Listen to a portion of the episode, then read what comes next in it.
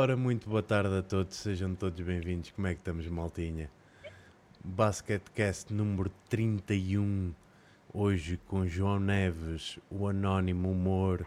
Podem lançar aí o convidado. Ora, desta vez então temos João Neves, a.k.a. o Anónimo Humor, stand-up comedian em imersão, youtuber. Ora, e começamos já. Piagnes, olá amor. Bem-vindo, obrigado pelo teu host.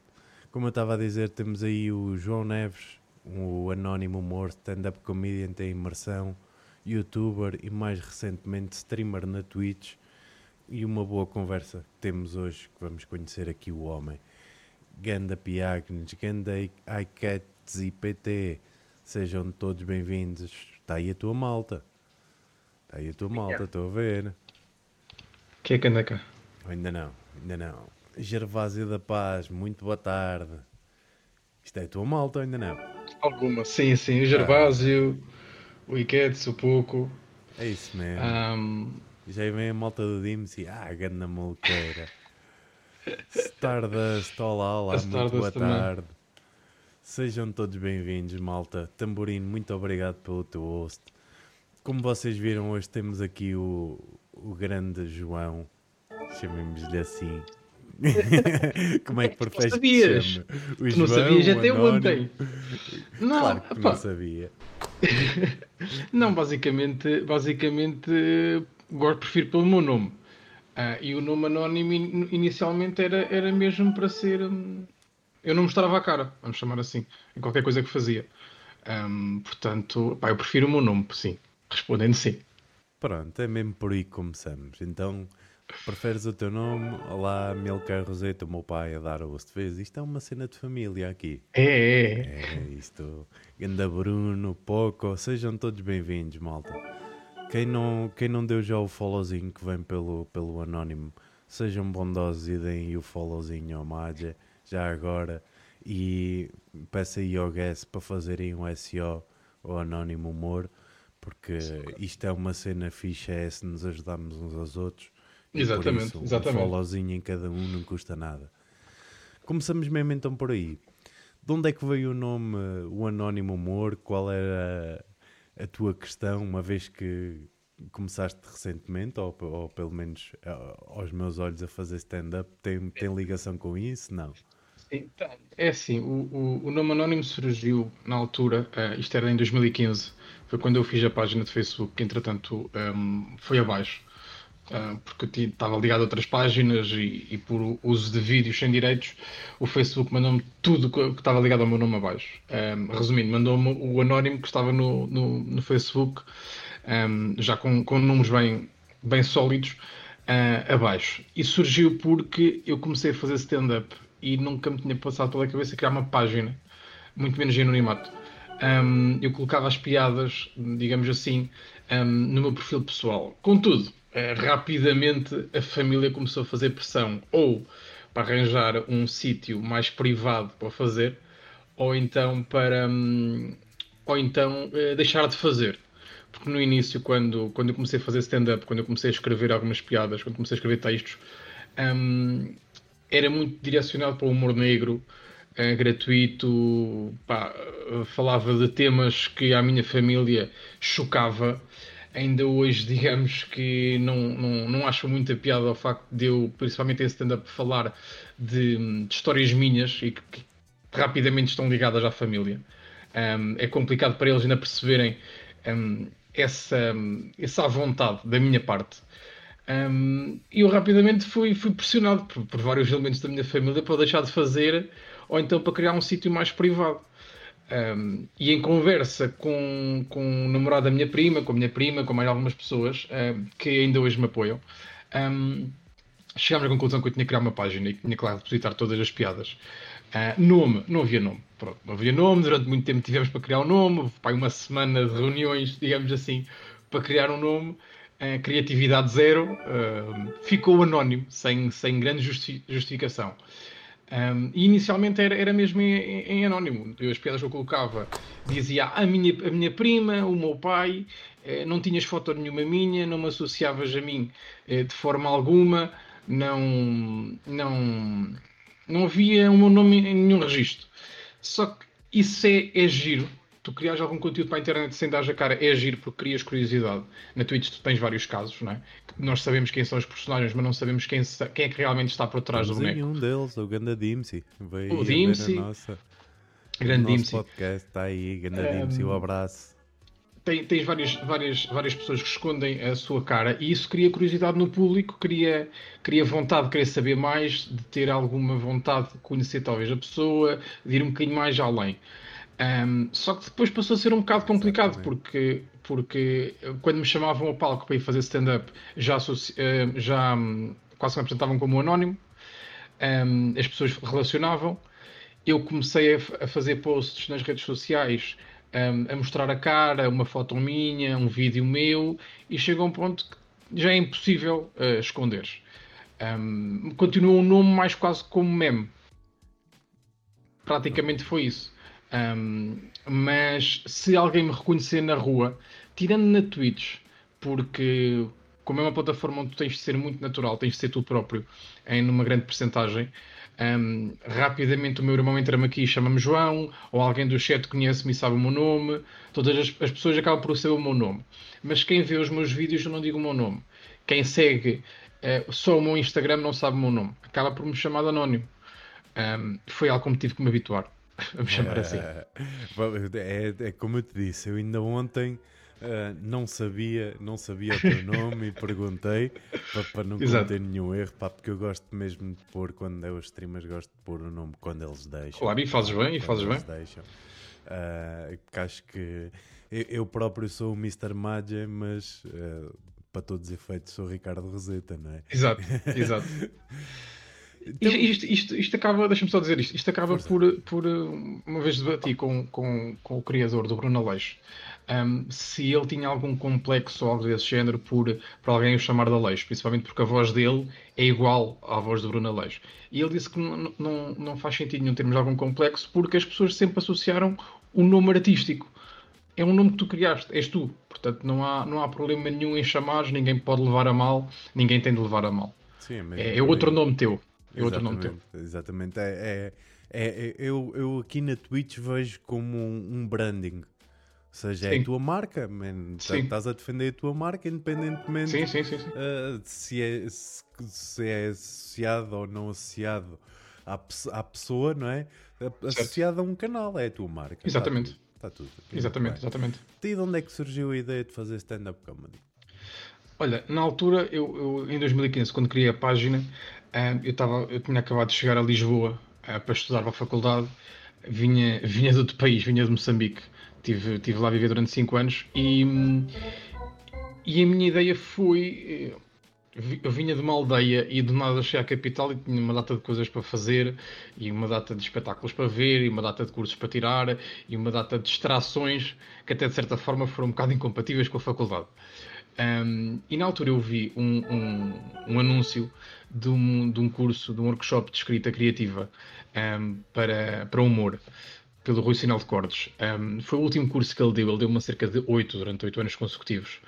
Um, e que aquilo, no fundo, ele ia-te dar as ferramentas para tu fazer stand-up, como escrever um texto, as preocupações que tens que ter na escrita de um texto, um, o que é que é estar em palco, como é que tu tens que estar em palco, acaba, acaba por te dar as bases que são literalmente só bases, depois tu vais ter que aprender sozinho um, para fazer stand-up. E aquilo é muito giro, porque basicamente tu estás numa sala com mais 15 pessoas que estão todas a remar para o mesmo lado, querem todas a mesma coisa, que é no final ter um espetáculo em condições. Um, há uma grande entreajuda em todas as pessoas. Principalmente, então, quando tens na mesa o Rui Sinal de Cortes, e nesse curso pudeste privar com o Salvador Martinha, que deu outras dicas, pudeste privar com o Pedro Buxerri, que vem de falar de televisão. Um, epá, acabam por ser, durante, foi durante dois meses, uma alegria imensa ao final da tarde poderes ir falar sobre comédia com alguém. E aquilo culmina num espetáculo de uma gala uh, que é péssima. E vou, explicar o porquê que é péssimo. Porque, no fundo, tu escreves um texto de 5 minutos, coisas sobre ti, coisas que tu achas que são geniais, porque foste tu que escreveste, achas que és epá, um, um Ricardo Araújo Pereira que está para nascer e que ainda ninguém olhou, um, e vais para uma gala todo contente e para essa gala não, não vendem bilhetes. Isto é, tu levas os teus amigos para te ver. E os teus amigos vão-te achar graça porque para eles vai ser inédito ter o amigo deles em cima de um palco a contar piadas. Portanto, toda aquela magia acaba por levar que o espetáculo corra bem. Tu podes dizer a maior barbaridade em palco que vais ter aplausos. Eu nunca tive um espetáculo tão bom, nunca ninguém teve um espetáculo tão bom como a gala. A gala é feita para te correr bem. Tu sais lá com um ego enormíssimo. Tu sais lá, tipo, eu sou um gênio, eu sou um gênio, vocês vão todos burros, eu sou um grande seja uma merda, né? Pá, o meu texto, eu vou-te explicar, o meu texto tinha uma parte que sacou aplausos, onde eu no fundo dizia que a minha avó me queria comer. Percebe que isto Exato. não faz sentido nenhum. uma das bases que são defendidas na comédia é que tudo o que tens de dizer é verdade. A minha avó não me quer comer. Claro, em princípio. em princípio, em princípio. Pá, e aquilo sacou aplausos e uma gritaria e eu saí de lá, eu e todas as pessoas saímos de lá. Uh, olha, uma das pessoas que retirou o curso comigo foi o Jolie, que também é streamer. Uh, pá, saímos lá, pá, eu não dormi. Eu não dormi naquela noite. Eu senti-me a pessoa mais importante do mundo. Eu tinha um holofote virado a mim, estava em palco e tinha 150 pessoas a olhar para mim. Um, tudo é bonito. Só que depois tu acabas por. Acaba esse curso, o cine larga-te, vais à tua vida e começas a procurar bares para ires atuar. E os bares já não estão lá os teus amigos. As condições técnicas já não são as melhores. O barulho já é o triplo ou o quádruplo. Um, já ninguém te está a dar palmadinhas nas costas a dizer que foste muito bom e espalhas-te ao comprido. Mas quando digo espalhas-te é tipo, mas como é que este texto ontem resultou e hoje não resulta? É estranho, é muito estranho na altura. Eu hoje, hoje olho para trás e percebo, ok, faz sentido. Faz Sim, sentido. De, pelas condições é uma condição bastante diferente, é óbvio que sim, no, sim, sim, no início e dentro daquele globo é, sim, sim, Eles sim, exatamente. sempre a carinhar, né? é mais Muito, uma, imenso. Né? Epá, não, não, não, não, não há palavras. É, eu, eu percebi quando saí do curso que não existia ideia nenhuma de te, de te ensinar alguma coisa. Epá, eles dão-te umas bases, mas as bases são muito pequenas, são. Um, ehm, dão-te umas técnicas de escrita, não, não vai muito mais além disso. Depois tudo o que aprendes é fora do, do curso e aprendes a falhar. Um, ehm, tu vens de uma gala num teatro e do nada, passado uma semana, tens de ir para um bar em Ortigosa, não sei se está aqui alguém de Ortigosa, não estou a falar mal da Ortigosa, num, num tasco com sete bêbados, sozinhos um em cada mesa, que estão a olhar para ti com aquele ar reprovador que é tipo, vá, faz-me lá rir agora. Pois. Uh, pá, é, é caíres na realidade e perceberes, ok, isto é muito mais difícil do que eu achava. Isto sentes, é mesmo muito mais difícil. Desde que começaste a fazer, que as pessoas, quando chegam ao pé de ti, estão à espera que tu tenhas graça? Ah, imenso, imenso, imenso. É horrível. É horrível, é horrível, é horrível. É, é, eu percebo, eu percebo. Mas eu comecei a chegar a um ponto que tive que começar, não é a ser bruto, mas é a ser sincero, que é, se estivesse aqui é um jogador de futebol, tu não ias à partida pedir para dar um toque na bola. Ou se tiver aqui um médico, não vais pedir para te curar uma ferida que tens no pé. Uh, pá, comecei a responder assim porque começou-me a, a, fartar. Mas eu, eu percebo, é, é, acaba por ser uh, ah, um, curioso tu conheces alguém que sobe a um palco para contar uma piada. Portanto, tu estás sempre à espera que te conte uma piada. Uh, cria momentos muito maus, principalmente porque eu tenho amigos meus que têm maior facilidade em, em contornar essa situação. Metem-se contigo e nem tenho que dizer uma piada, mas têm uma boa disposição natural que as pessoas já ficam satisfeitas. Uh, comigo é um bocado mais complicado, porque eu sou muito mais tímido uh, pessoalmente do que sou na Twitch ou do que sou em palco. Um, eh, eu, eu, não consigo abordar temas que abordo na Twitch ou em palco à mesa, e isso já aconteceu com algumas pessoas que estão no meu chat e sabem disso. É complicado gerir isso tudo. É, tens que aprender com o tempo. Eu ainda não sei fazê-lo. Ainda não sei fazê-lo.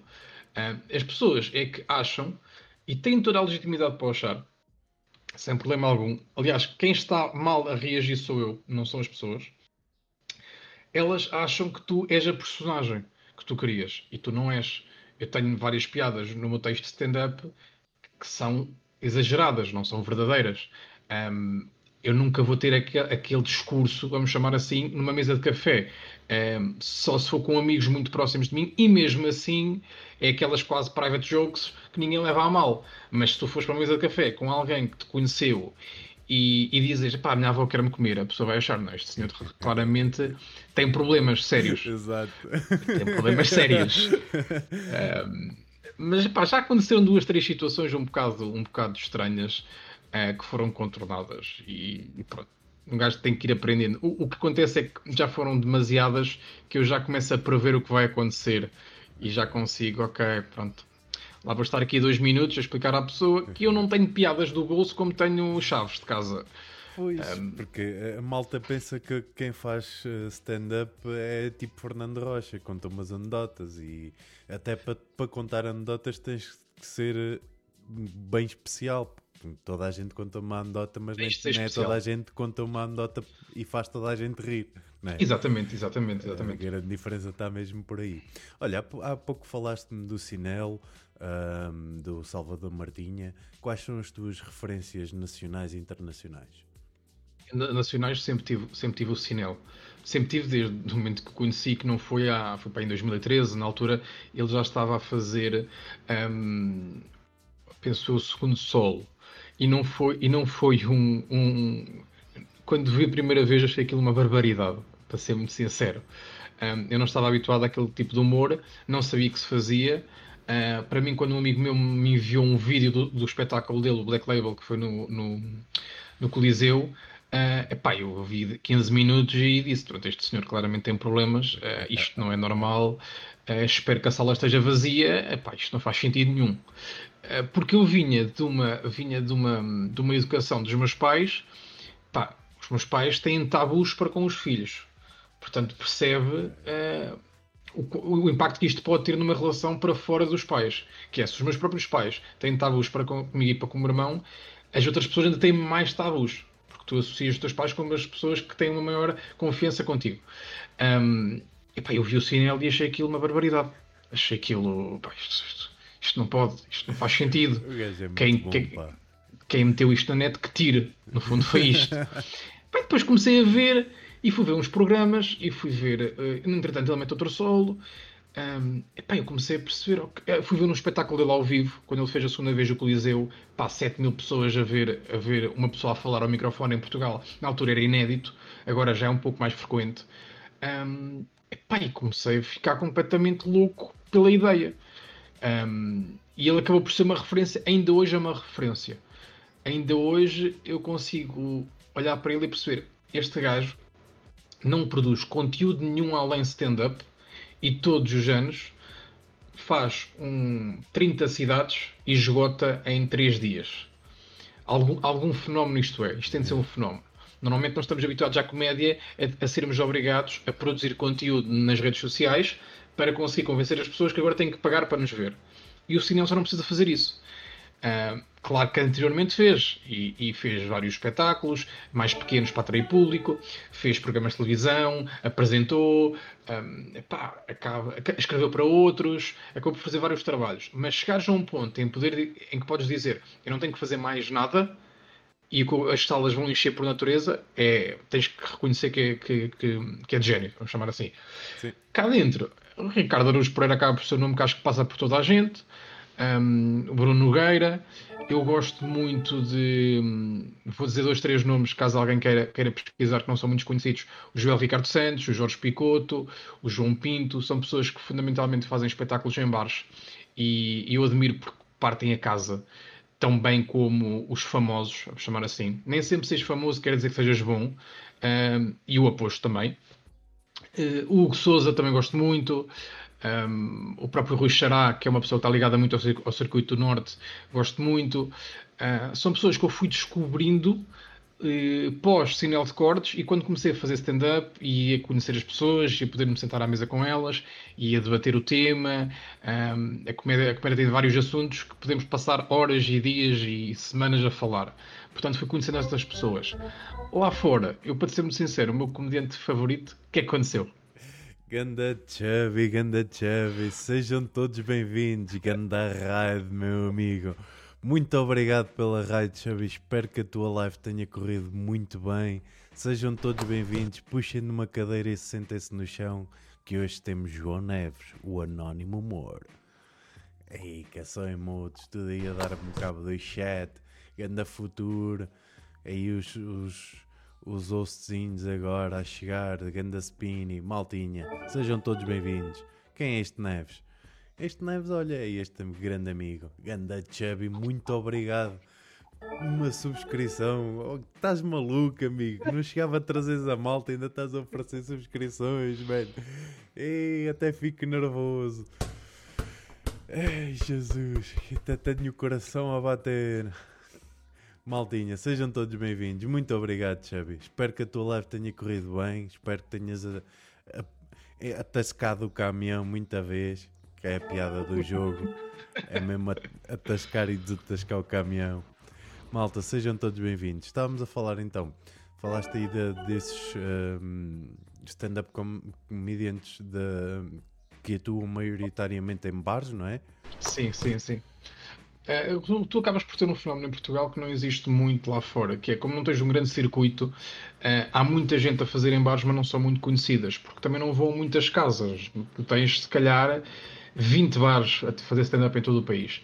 Resumindo, tu podes rodar todas, mas não vais a muitos lados. É, estão muito concentradas em Lisboa e, e, e no Porto. Uh, o Porto, ok, podes ter algumas cidades ali a 30, 40 km, mas não tens mais que isso. E em Lisboa não tens isso. Um, portanto, as pessoas fazem os bares que têm, mas não demonstram muita cara. Que é um fenómeno que acontece uh, muito no Brasil e em Inglaterra. Uh, e tu perguntaste nas referências, eu digo-te que um, as maiores das minhas referências são do Brasil. Para já porque eu tenho, tenho uma grande aproximação com o país e porque eu sempre vi stand-up e comédia do Brasil. E os gajos lá têm, eh, na mesma cidade, têm pá, dezenas de casas de espetáculos é, com stand-up, seja uma casa de stand-up, seja um, um, teatro que pode ter magia e stand-up na mesma noite. Um, e eles rodam os espaços todos e conseguem fazer uma coisa que cá em Portugal não consegues fazer, que é fazer cinco bares na mesma noite. Fazes o teu set, pegas no carro, mudas de sítio, mudas de sítio, mudas de sítio. Um, acabam por demonstrar muito mais trabalho do que nós, porque também têm um mercado muito maior que o nosso. Um, e são muito mais profissionais pelas mesmas razões. Um, depois de, da América, eu não vejo muito, para ser muito sincero. As minhas referências são, são talvez aquelas que toda a gente conhece: o Ricky Gervais, uh, Bill Burr, o meu comediante favorito é o Chris D'Elia. Só que, como é que é de explicar? Eu gosto, uh, fazem-me rir, pronto, é, isso é a base, mas são espetáculos. Eu olho para aquilo como um espetáculo que é, tem, quase, tem, só falta terem fogo. Tens um piano, tens fumo, tens holofotes que cruzam, tens é, uma produção. Pá, é, o que é que é possível nós pormos mais num, num espetáculo? Uh, e aposto muito nisso. E a mim dá muito gosto e dá muito mais prazer ir a um bar um, onde se calhar não tens palco, tens só um microfone e uma coluna. E se tu me conseguires fazer rir, epá, eu tenho que me render a ti. Porque a dificuldade é maior. É como, é como o futebol nós, nós temos consciência que o Benfica um, joga bem. Pronto. É o meu clube, eu vou dizer isto, acabou. Um, mas tem as condições reunidas durante a semana e durante o próprio dia do, do jogo para jogar bem. Portanto, tu não te vais, vais surpreender, mas tu não te podes surpreender assim tanto. Agora, se um clube do Inatel ou da Distrital faz uma jogada e marca o melhor gol do mundo, é tu passas-te. Pronto. Ah, mas olha, eu posso te dizer, a última vez que fui ver o Sinal de Cortes fui com, com o Pedro, com o B. Franklin, que hoje me cedeu aqui o espaço para fazer o nosso podcast. Um, e eu, eu fic, ficámos os dois com a mesma sensação. Chegámos ao fim e há certos momentos em que o Sinal no espetáculo dele tem umas cenas de fogo, de fumo, de ou fumo, de fumo ou fogo ou, ou, whatever, uh, parece que está a anunciar a punchline da piada. Sim. Epá, sim. E, e, e, a mim incomodou-me. Em, sim, vez, sim. em vez de fazer o, o, contrário, estás a ver, em vez de puxar para o riso, a mim incomodou-me. Um, eu, não, eu, eu, fui ver esse espetáculo. Esse espetáculo foi. Ele já tinha isso um, antes de ir para Londres ou quando cá veio a meio da digressão dele por Londres. Um, e na altura eu, eu conheço o, o agente dele e, e, nesse espetáculo tive com ele no final, uh, quando ele veio cá a Aveiro.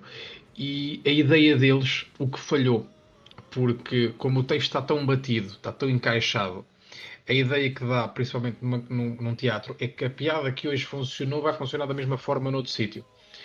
Um, que não é totalmente verdade.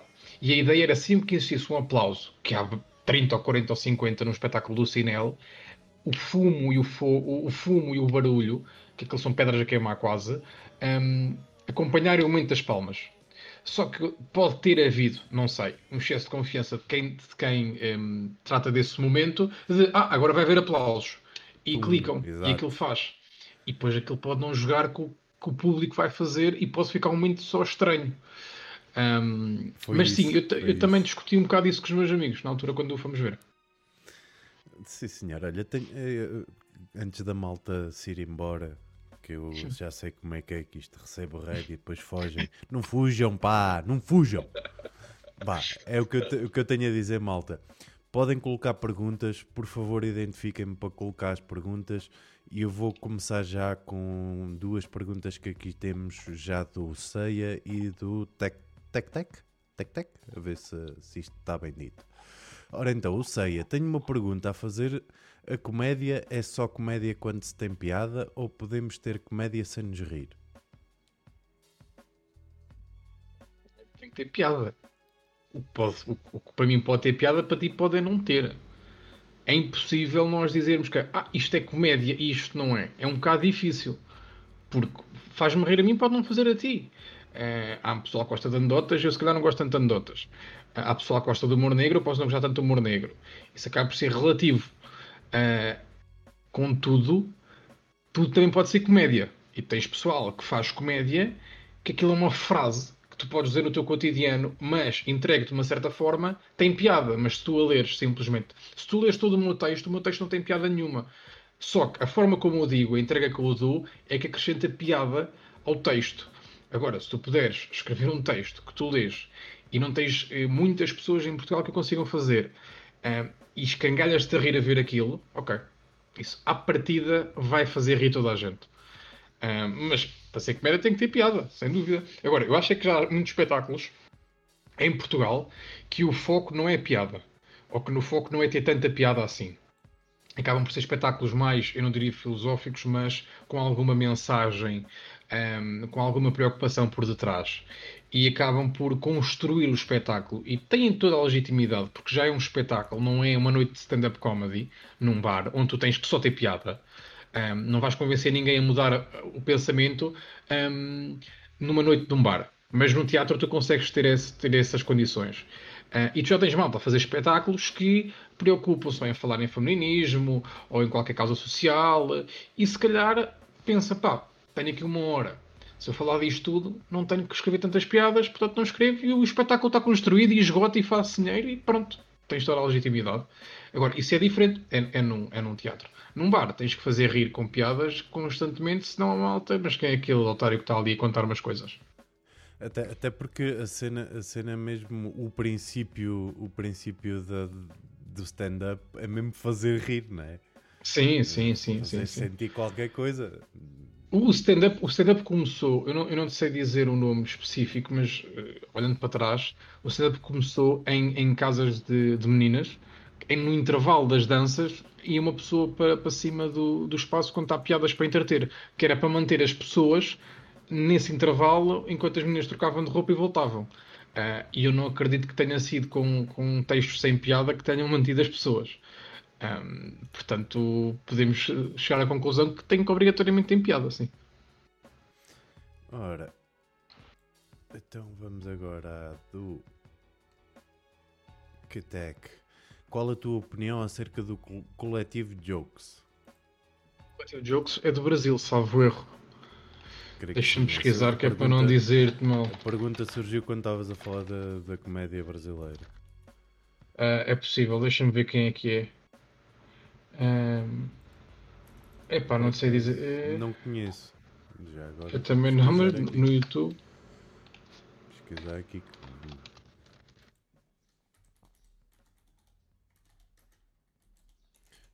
Já sei quem são, já sei quem são. Uh, os Jokes são, é, uma, é, uma, é, um, é um grupo de comediantes os comediantes, têm, os comediantes do Brasil têm uma, têm uma facilidade enorme em, em trabalharem de uma forma individual a solo, mas também fazerem parte de dois, três grupos de comédia que fazem se calhar dois, três tipos de espetáculos diferentes na mesma semana. Um, e, este, e este, este grupo, até o Tiago Ventura, que atualmente é talvez dos nomes mais indiscutíveis da comédia do Brasil, é um, é um miúdo que veio da pobreza da favela e que do nada epá, faz um story no Instagram e esgota uma tour de 50 datas de um minuto para o outro. Um, é um rapaz que foi contactado pela Netflix para pertencer para, para fazer um espetáculo só para a Netflix. Uh, é um gajo que arrebentou tudo o que havia para arrebentar no Brasil. Um, e é um gajo que, que, tem uma personalidade muito diferente em todos os espetáculos que ele faz, principalmente aqueles que vão para a net e aqueles que não vão para a net. Uh, e eu gosto bastante dele. Uh, tem o Lucas Mendes, que eu não sei quem é, para ser muito, ser muito sincero. Tem o Vitor, que.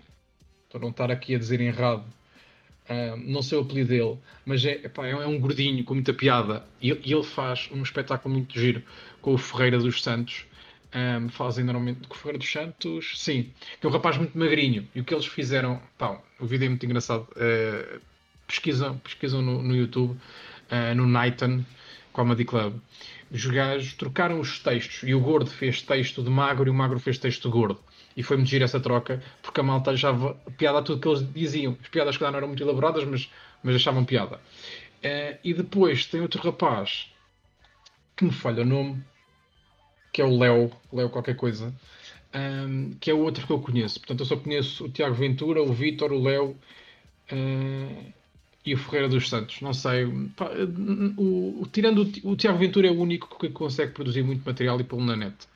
Um, os restantes, eh, nota-se que, que tem algum cuidado em colocar material na net, que é aquilo que nós também temos cá em Portugal. Nós temos muito cuidado em colocar o, o material na internet. Um, mas pronto, é, é mais um grupo do, do Brasil que esgota salas com uma grande facilidade. Ok, sim senhora. Por acaso não conheço. Ganda follow aí do Miguel Conceição. Bem-vindo, bem-vindo, amigo. Gente, é o agente. Uh, é o agente, o agente. Pergunta aqui do Madaleno: comédia é um teatro ou são duas coisas opostas? São duas coisas opostas. Um, mas tu podes ter comédia no teatro. Agora, stand-up não é teatro, de forma alguma. Um, a única semelhança ao teatro é o texto que está escrito, o stand-up está escrito e, e tu vais dizê-lo do princípio ao fim, se tudo, se tudo correr bem. Uh, mas acaba por não ter teatro. Agora, é o que eu digo, toda tua, tu tens que ter uma representação em palco. Às vezes a representação. Eu tenho uma piada que se eu não, se eu não, se eu não levantar a sobrancelha não tenho piada. As pessoas não se riem. Resumindo, é teatro. Epá, não é, mas tem representação. Agora, o ponto em comum é o texto. Todo o texto tu escreves, preparas, passas a semana toda a pensar nele, está decorado, vai para ali, dizes que correu bem, ótimo, correu mal, vai para casa e chora. Um, eu acho que é também como o teatro. O teatro, se eles falham uma fala, se calhar estragam 10 minutos de espetáculo. Um, acaba por ter isso em, em comum. Agora, o stand-up não é, não é, o stand-up não é teatro. O, o teatro pode ter comédia. E, e, às vezes os espetáculos mais vistos são os de comédia. Um, mas, mas é necessário saber separar as coisas, principalmente não criar expectativas de ver uma coisa e depois acabamos por ver outra. Um, é, é, necessário ter muita consciência do que é que nós vamos ver e o que é que vamos encontrar. Sim, senhor. Quais, falaste aí de, do texto e da, da forma expressiva de apresentar o texto que é necessário. Quais são as maiores dificuldades que, que, que sentes na escrita e na apresentação do texto? É muito por tentativa e erro. Um, é muito, muito por tentativa e erro. Isto é, tu escreves um, um, texto sobre uma coisa que te aconteceu e sabes que muito provavelmente a primeira vez que vais fazer em palco vais te espalhar ao comprido, ninguém vai perceber e tu só vais ter que pegar no vídeo que gravaste ali naquela atuação que foi gravado com o telemóvel e vai para casa e, part... e vê aquilo 30 vezes e reescreve. Às vezes nem é o reescrever, é tipo, eu falhei ali, porque eu passei a mão em frente à cara e ninguém viu a minha reação. Uh, às vezes não é o reescrever o texto. É o que eu digo, todos os textos podem ter piada, tem a ver é com a forma como tu, como tu o fazes. A minha dificuldade, às vezes, e acho que é a dificuldade de muita gente, é ter o trabalho depois de ir para casa e fazer o trabalho de casa. Normalmente, quando um espetáculo te corre mal, tu queres morrer. Uh, tu queres desaparecer durante dois dias, tu não queres ver comédia. Uh, tu não queres olhar para o teu texto. Só que é um trabalho de casa que, é, que tens que o fazer. Uh, que é essencial para tu evoluires, é essencial para tu escreveres texto, mais texto, para tu mostrares mais trabalho, para tu mostrares que és profissional, para tu, para tu mostrar às pessoas que estás a trabalhar em prol de alguma coisa. Só que vocês não têm noção o quão mau é chegar a casa depois de uma noite má. Tu não queres mesmo olhar para nada, não vais ter vontade nenhuma de olhar para nada. Um, mas é um trabalho que é, que é importante, é muito importante. Sim, senhora, sim, senhora. Então, e em que, palco é, em que palcos é que já atuaste? Qual te marcou mais? E juntando agora a pergunta aí do GSU, uh, o que te marcou mais pela positiva e pela negativa? Ou seja, o maior fail em palco. Vá. É assim, normalmente, fa normalmente faço os circuitos de Lisboa. O circuito de Lisboa, que é um circuito muito pequeno. É, vou a duas, três casas e, e, se calhar pouco mais. Nós no Porto temos uma maior, uma maior, oferta e no Porto já começa a existir a possibilidade de nós fazermos duas, três noites, um, ehm, dois, três espetáculos no mesmo, no mesmo, na mesma noite. Um, ehm, já há algumas condições para isso, fazer, para isso acontecer. Uh, e eu, vivendo em Lisboa e só vindo a casa aos fins de semana, às vezes tinha que meter na cabeça que chegava a Aveiro, tinha que pegar no carro e tinha que ir para o Porto, fazer dois bares e chegar a casa às três da manhã para ter feito se calhar na totalidade 15 minutos de, de, te, de, teste de material, portanto eu não fui receber dinheiro, fui gastar dinheiro para chegar a casa e ter que trabalhar em cima disso. Isto, isto é um bocado hum, é desafiante, ao mesmo tempo é um bocado parece que estão a puxar para baixo sem estarem realmente a puxar para baixo. Um, experiências positivas e negativas. É assim, positivas tive. Eu, eu, tive uma experiência que gosto muito de contar. Aliás, foi o único texto de stand-up que eu, que eu mostrei em vídeo na Twitch um, que foi um espetáculo que eu fiz para a Câmara Municipal de Ilhavo, aqui em Aveiro. Um, eu tinha lá estado há dois anos atrás e tinha sido horrível, uh, mesmo. Portanto, nós fomos um, dois, três, quatro comediantes para lá. Uh, nós pedimos um bom cachê, nós pedimos condições, pedimos estadia, pedimos refeições, nós pedimos tudo e eles só nos pediram piada. Eles deram-nos tudo e nós não lhes demos piada nenhuma. Pronto, foi isto que aconteceu. um, e no final nós fomos embora sem muita noção do que tínhamos feito. No, porque uh, a, uh, a, equipa que nos contratou, uh, ah, pronto, foi giro. E nós ficámos com este feedback.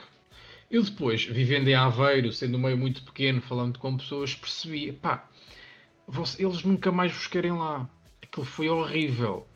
Vocês fizeram um espetáculo para velhos e para imigrantes e as vossas piadas eram brutas. Elas não eram brutas, elas não foram feitas para aquele momento. Claro.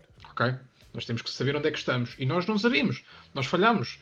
Uh, a culpa foi inteiramente nossa. Nós devíamos ter percebido que, pessoal, nós vamos trabalhar para um público mais velho, que não está habituado a ter piadas, que tem ainda tabus entre filhos e que vão levar os filhos, uh, imigrantes, malta que um, eu não diria que esteja à espera de um humor mais popular, mas que está mais para estar descontraída.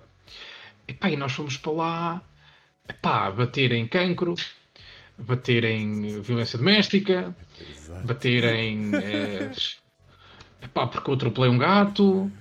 Uh, epá, não sei se vocês sabem. Epá, franceses porta fora. Epá, fomos bater, só bater. E depois ficámos a saber epá, que eles não nos queriam lá. Passado dois anos. Exato, normal. Não, normal. eu digo perfeitamente normal, perfeitamente normal. Passado dois anos, uh, ligaram-nos.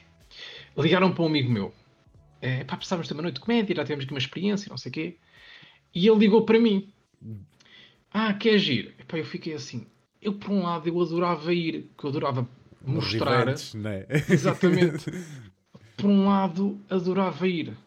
Por outro, eu tenho a sensação que quando lá chegar Epá, que ninguém me vai querer comprar. Epá, é, é que foi mesmo isso. Agora imagina, eu, aquilo foi, foi no verão passado. Uh, epá, eu estava em casa, eu estava aqui em casa a suar por todo lado, porque eu sabia bem, daqui a duas horas eu vou entrar por aquele, por aquele teatro dentro e quando perceberem que sou eu, vou-me matar. Eu cheguei, uh, a senhora que me veio cumprimentar, pá, sabe, a expressão cagar em ti é, é a expressão que eu senti. A senhora deu para mim e basou, arrancou. Não quer saber disto. Tchau. Epá, e eu, pronto, sentei-me no, no, no, no, camarim e tenho aqui o meu texto, vou fazer o meu trabalho e vou-me embora e depois pagam-me. Eu não, tenho, não posso fazer mais nada, tenho que fazer rir esta gente.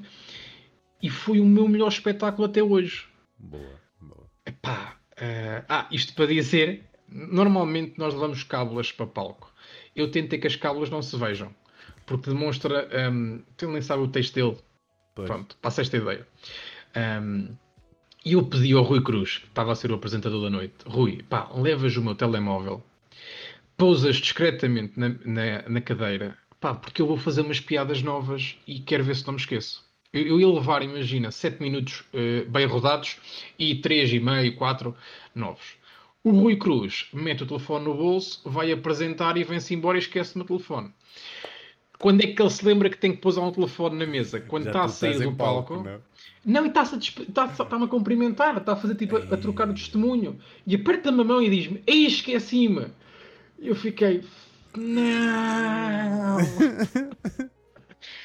Epá, felizmente, o espetáculo correu bem. Felizmente, as piadas saíram. Pá, foi o meu melhor espetáculo até hoje. Felizmente está gravado um, em, no telefone.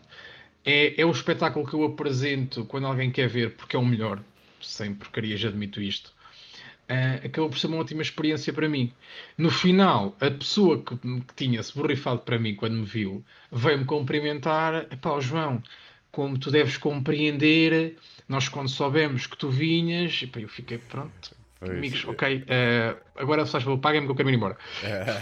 Pá, não tinha nada a fazer mais. Uh, e essa, essa foi, foi a, a experiência boa. Experiência má. Opá, já tive. No início tu falhas muito, muito, muito. É mais fácil tu, tu desistires no início, nos primeiros 3, 4 meses, do que desistires depois. Porque depois, para já começas a, a lidar eh, mentalmente melhor com o falhar. Um, e depois já é aquilo que eu digo, já cá estou. Tipo, já, não, já não me vai tirar o sono. Uh, e tive, em Lisboa, tive imensos espetáculos horríveis. Começas a aceitar um, mais o facto de falhar? Sim. sim. Okay. Aceitas como. Um, ok, falhei, tenho que perceber mais ou menos o que é que é, que às vezes pode ser só relembrar a noite, e, e segue jogo, não te tira o sono. Uh, passado meia hora mudaste o chip. Enquanto no início não, no início pá, eu cheguei a não dormir, as pessoas não dormem, tipo, como é possível, ninguém se riu com isto. Um, e tive espetáculos maus. Uh, um espetáculo. Uh, pá, eu tive, tive dois espetáculos no Porto muito maus. Eu tive um espetáculo um do Cru, que é em Famalicão, um, onde eu fui testar material para uma sala que está muito habituada à comédia, uh, mas que é exigente. Normalmente, quando as casas estão muito habituadas à comédia, um, se, se, até fores apresentado como olha, ele vem aqui testar o material, a malta até parece que te recebe. Uh, e eu fui testar material com excesso de confiança e sem pensar na entrega, epá, ia tudo ao lado. E, e, e, chega um ponto em que tu já estás a falhar tanto tu sentes mesmo vergonha na cara que é tipo, eu estou aqui com o microfone, está um holofote apontado a mim e eu não conto uma piada. E começas a acelerar e começas a engasgar e falha tudo e não sei o quê. E eu nesse espetáculo, eu tinha acabado meu, os meus 10 minutos e pensei, pá, deixa-me buscar aqui uma piada que eu só testei uma vez. Ao menos que isto salve. E pá, e foi a pior decisão de toda a minha vida. Eu estava à espera de dizer a piada, pá, e ouvir duas gargalhadas para eu dizer obrigado e boa noite, tchau. Eu mando a piada, pá, ouviram-se as moscas. Uh, e fui chorar. E fui, e fui, chorar. E fui Muito chorar. E fui, e fui chorar. E a outra no Porto, que me correu mal, uh, não tem a ver com nenhuma destas questões. Foi a primeira vez que os meus, a primeira vez que os meus pais foram me ver atuar um, e a reação deles posterior não foi fixe. E eu saber que eles lá estavam e tê-los visto através do, a partir do palco um, acabou também por me lixar um bocado. Eu fiquei nervoso, uh, falhei. Epá, e, e pronto, foi, foi, foi muito mal. Foi, são aquelas duas que eu guardo com, com um lado muito negativo. ou seja, nunca testar piadas num sítio onde estão à espera que tu tenhas piada e nunca leves os teus pais. Não, os, meus pais deixei, deixei de levar. Aliás, é, é, para os meus pais mete muita confusão de stand-up, tweets, coisas que eu e o meu irmão fazemos. Um, e portanto eu deixei de os convidar. É, claramente é isto. Eu deixei de os convidar, deixei de falar com eles. A minha mãe, há uns tempos, mandou -me mensagem a dizer: Vai dar, levanta-te e ri, queres viver para o pé da mãe. Eu até achei aquilo querido. Um, depois percebi que o meu pai pá, não dava sequer para, para conseguir conversar sobre comédia e com a minha mãe ainda dava. A minha mãe quis ir ver este espetáculo que me correu muito bem e eu disse: epá, não. E epá, não vale a pena. Isto é, a gente pode manter conversa, pode saber o que eu faço, mas eu não quero saber que a tua presença, que tu estás lá. Um, isso, e por, por razões que eles não sabem, eu tenho textos muito brutos sobre eles. Pronto. Só que ninguém sabe quem são os meus pais. É isso é claro. o meu pensamento que é. Eu estou a falar do meu pai e da minha mãe, ninguém me conhece.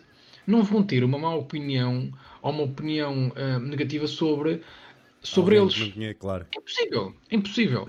Mas pronto, eu respeito. Tendo, então, tendo não ali junto. a referência deles, ficas constrangido em dizer sim, certas sim, determinadas sim, coisas, claro. E, e o, o, não testar texto, eu passei, principalmente depois dessa noite no, no Cru, em Famalicão, passei a assumir que a testar material. Que é uma coisa que se calhar não fazem mais nenhum meio artístico. Que é, eu tenho aqui 3 minutos novos que estão numa folha. Eu acabei de fazer os meus 10, ou os meus 5, que correram bem, tudo bem. E eu próprio digo, pessoal, eu agora tenho aqui mais 3 minutos no bolso pá, gostava de partilhar com vocês. E meto, pego na folha e meto mesmo na mesa. Okay. E digo, agora vou contar isto. E a malta já sabe, este gajo vem testar material. Assumidamente, até... estás a Exato. dizer, eu venho aqui testar isto. Vamos lá ver se vocês acham E a malta quase que, quase que... Ah, ele tá nos a usar para... É, parece, parece que ficam, imagina, quando ah, ele está nos a usar para testar material. É o nosso gabarito de público. E a coisa, pronto, entra.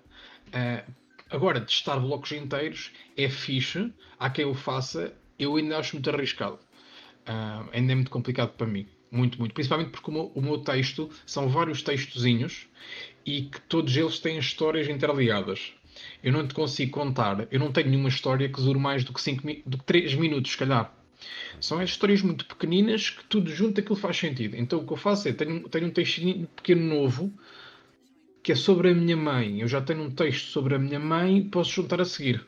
Pronto. E vou, e vou quase fatiando os meus textos. Ok, boa, boa. E tens texto para quanto tempo, mais ou menos? Meia eu tenho texto para... uma hora? Não, ou tenho texto não? para 15, 20 minutos. Okay. O que acontece é. Um, tu consegues no palco gerir este texto todo. Tu consegues falar mais devagar. Claro que há salas que tu percebes que vais ter que acelerar. Tens vários com os bêbados pois. ou com puta correr. Um, é pá, que tu sabes que se tu falares muito lentamente, as pessoas vão acabar por pedir uma chouriça assada e pedir duas minis. E já não sabem que tu estavas a falar sobre surf. Então tens que acelerar. Um, mas tu consegues gerir um pouco e também consegues acrescentar momentos quase improvisados. Que é um, se alguém bateu palmas sozinha, tu podes gozar com essa pessoa. Porque toda a gente quer gozar com essa pessoa. Um, tu podes dizer um boa noite, uh, ainda podes pedir aplausos para o comediante anterior e para o que vem a seguir e dizer que estás bem, o meu dia foi do caraças, como é que foi o vosso, posso começar. E nisto já queimaste algum tempo. Tu podes gerir tudo em palco. Um texto, um bloco, dá para 15 minutos, cerca desse tempo. Ok. E o que te incomoda mais no mundo do stand-up? Achas que o mercado está fechado para a elite ou há, até que ponto há espaço para novos comediantes? Há espaço para toda a gente. Uh, ninguém te proíbe de atuares. Um, tu fazes uma noite de comédia acontecer, qualquer pessoa que está no chat, qualquer um de nós dois, pode o fazer. Um, qualquer pessoa pode chegar a um bar e dizer: Minha senhora, você dá-me X e eu faço uma noite acontecer. Não sou eu, não tem de ser eu, mas eu também posso participar. Ok? Portanto, não está fechado nesse sentido. O que eu acho que possa estar um bocado fechado é as marcas que apoiam um comediante, as produtoras que apoiam um comediante, têm interesse que o comediante esteja num determinado registro. Um registro principalmente mais clean, eh, mais comercial. Isso acontece na música. Porquê que o hip hop, o Cheg, conhece o Cheg? Sim. Pronto, o Cheg não esgota salas, mas se calhar é, é uma pessoa do hip hop é das mais importantes da história do hip hop. Mas talvez pelo seu registro, por, por não ser algo muito comercial, as pessoas também não abrem tantas portas assim para ele. Mas se calhar o peruca, é pá, isto vende, vamos embora, vender CDs e vender sudoestes e espetáculos. Um, eu acho que a comédia é, está muito fechada a novas ideias, está muito fechada um, a uma linha muito clean, uh, aos mesmos nomes. sinceramente, eu acho que isso tem que ser visto como algo desafiante. Que é, ok, ninguém me dá espaço. Ninguém me dá espaço para. Eu vou a um teatro e quero fazer uma noite de comédia e não me deixam. Que é, é isto que eu sinto, que é não me deixam. Mas vai lá, um gajo que é comercial e que é beto e se calhar faz. Opá, isto tem de ser desafiante. Eu tenho que conseguir arranjar formas de o fazer acontecer. Nem que tenha que fazer uma, numa garagem. Nem que tenha que fazer uh, 500 km ir a um teatro que me, que me sirva. Tem que ser visto como desafiante e tem que não existir um, um ambiente pesado, um ambiente de rivalidade que eu era apoiante, atenção. Okay. Eu não posso deixar de dizer isto, eu não posso deixar de dizer isto. Eu era apoiante um bocado desse clima de, de rivalidade. Durante algum tempo eu fui defensor. Eu agora não sou defensor disso.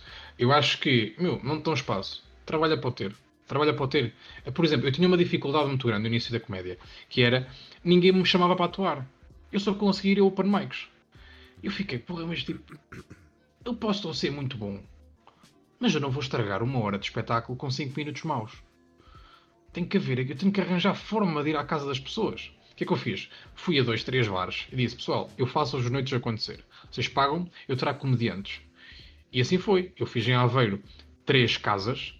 Uh, tenho uma casa em Ortigosa. Tinha. Uh, tenho barra tinha. Tive uma em. Tive dois bares em Lisboa e eu pegava no comediante que eu queria ir à casa dele, fazer 5 minutos, e, ele, e trazia-o à minha casa para fazer uma hora e receber um grande cachê. E depois do espetáculo, eu dizia-lhe, amigo, pá, não me leves a mal, mas eu estou-me a fazer de convidado para ir à tua casa fazer 5 minutos. E nunca ninguém me conseguiu dizer que não. Pronto. Claro. Enquanto a partida, ok, paguei-te e tu foste à minha casa e eu fui contente, porque eu também atuo. E estamos a ajudar uns aos outros. Tipo, não há, não há problema nenhum, não há maldade nenhuma. Cada um gera as casas como quer, mas a partir do momento em que tu estás a trabalhar às pessoas, tu podes pedir algo. Eu defendo isso. Boa, boa. Então, e agora a pergunta que toda a gente quer responder: quais são os limites do humor? Não, estou a gozar. Qual é a tua opinião sobre o humor negro uh, e, ach e se achas que é mais difícil de ser escrito? Não acho que seja mais difícil. Acho que. Pá, eu, eu detesto. Eu não, eu não, sou muito defensor de. Ah, isto é humor negro, isto é humor político, isto é humor popular, isto é só para betos, isto é só para velhos, isto é só para jovens. Pá, não, é humor. E não acho que seja mais difícil. Uh, eu acho é que tem que ser escrito de uma forma natural. Não podes forçar. Que aí eu quero falar de cancro, que está a bater é o cancro. Não, mano, tipo, escreve o teu texto. O que é que te aconteceu hoje? Ai, hoje fui atropelado. Pá, escreve sobre isso. Vai ter bem a piada, meu. É uma cena natural. É uma cena hum, que, que, aconteceu contigo. Tu não vais ter ninguém melhor para escrever. Eu agora ando a escrever um, um, vídeo, quero ver se faço daqui a duas semanas. Agora vou criar uma expectativa muito grande e vou ter que fazê-lo. Pronto. Agora, agora estamos, so, so, sobre o Covid. Sobre o Covid. Okay. Epá, há uma data de porcarias que me irritam no Covid e eu hoje comecei a apontá-las. Resumindo, como é algo que eu estou a sentir, como é algo que me chateia, é algo que, que me toca, se eu escrever vai, vai ser muito melhor do que eu estar aí.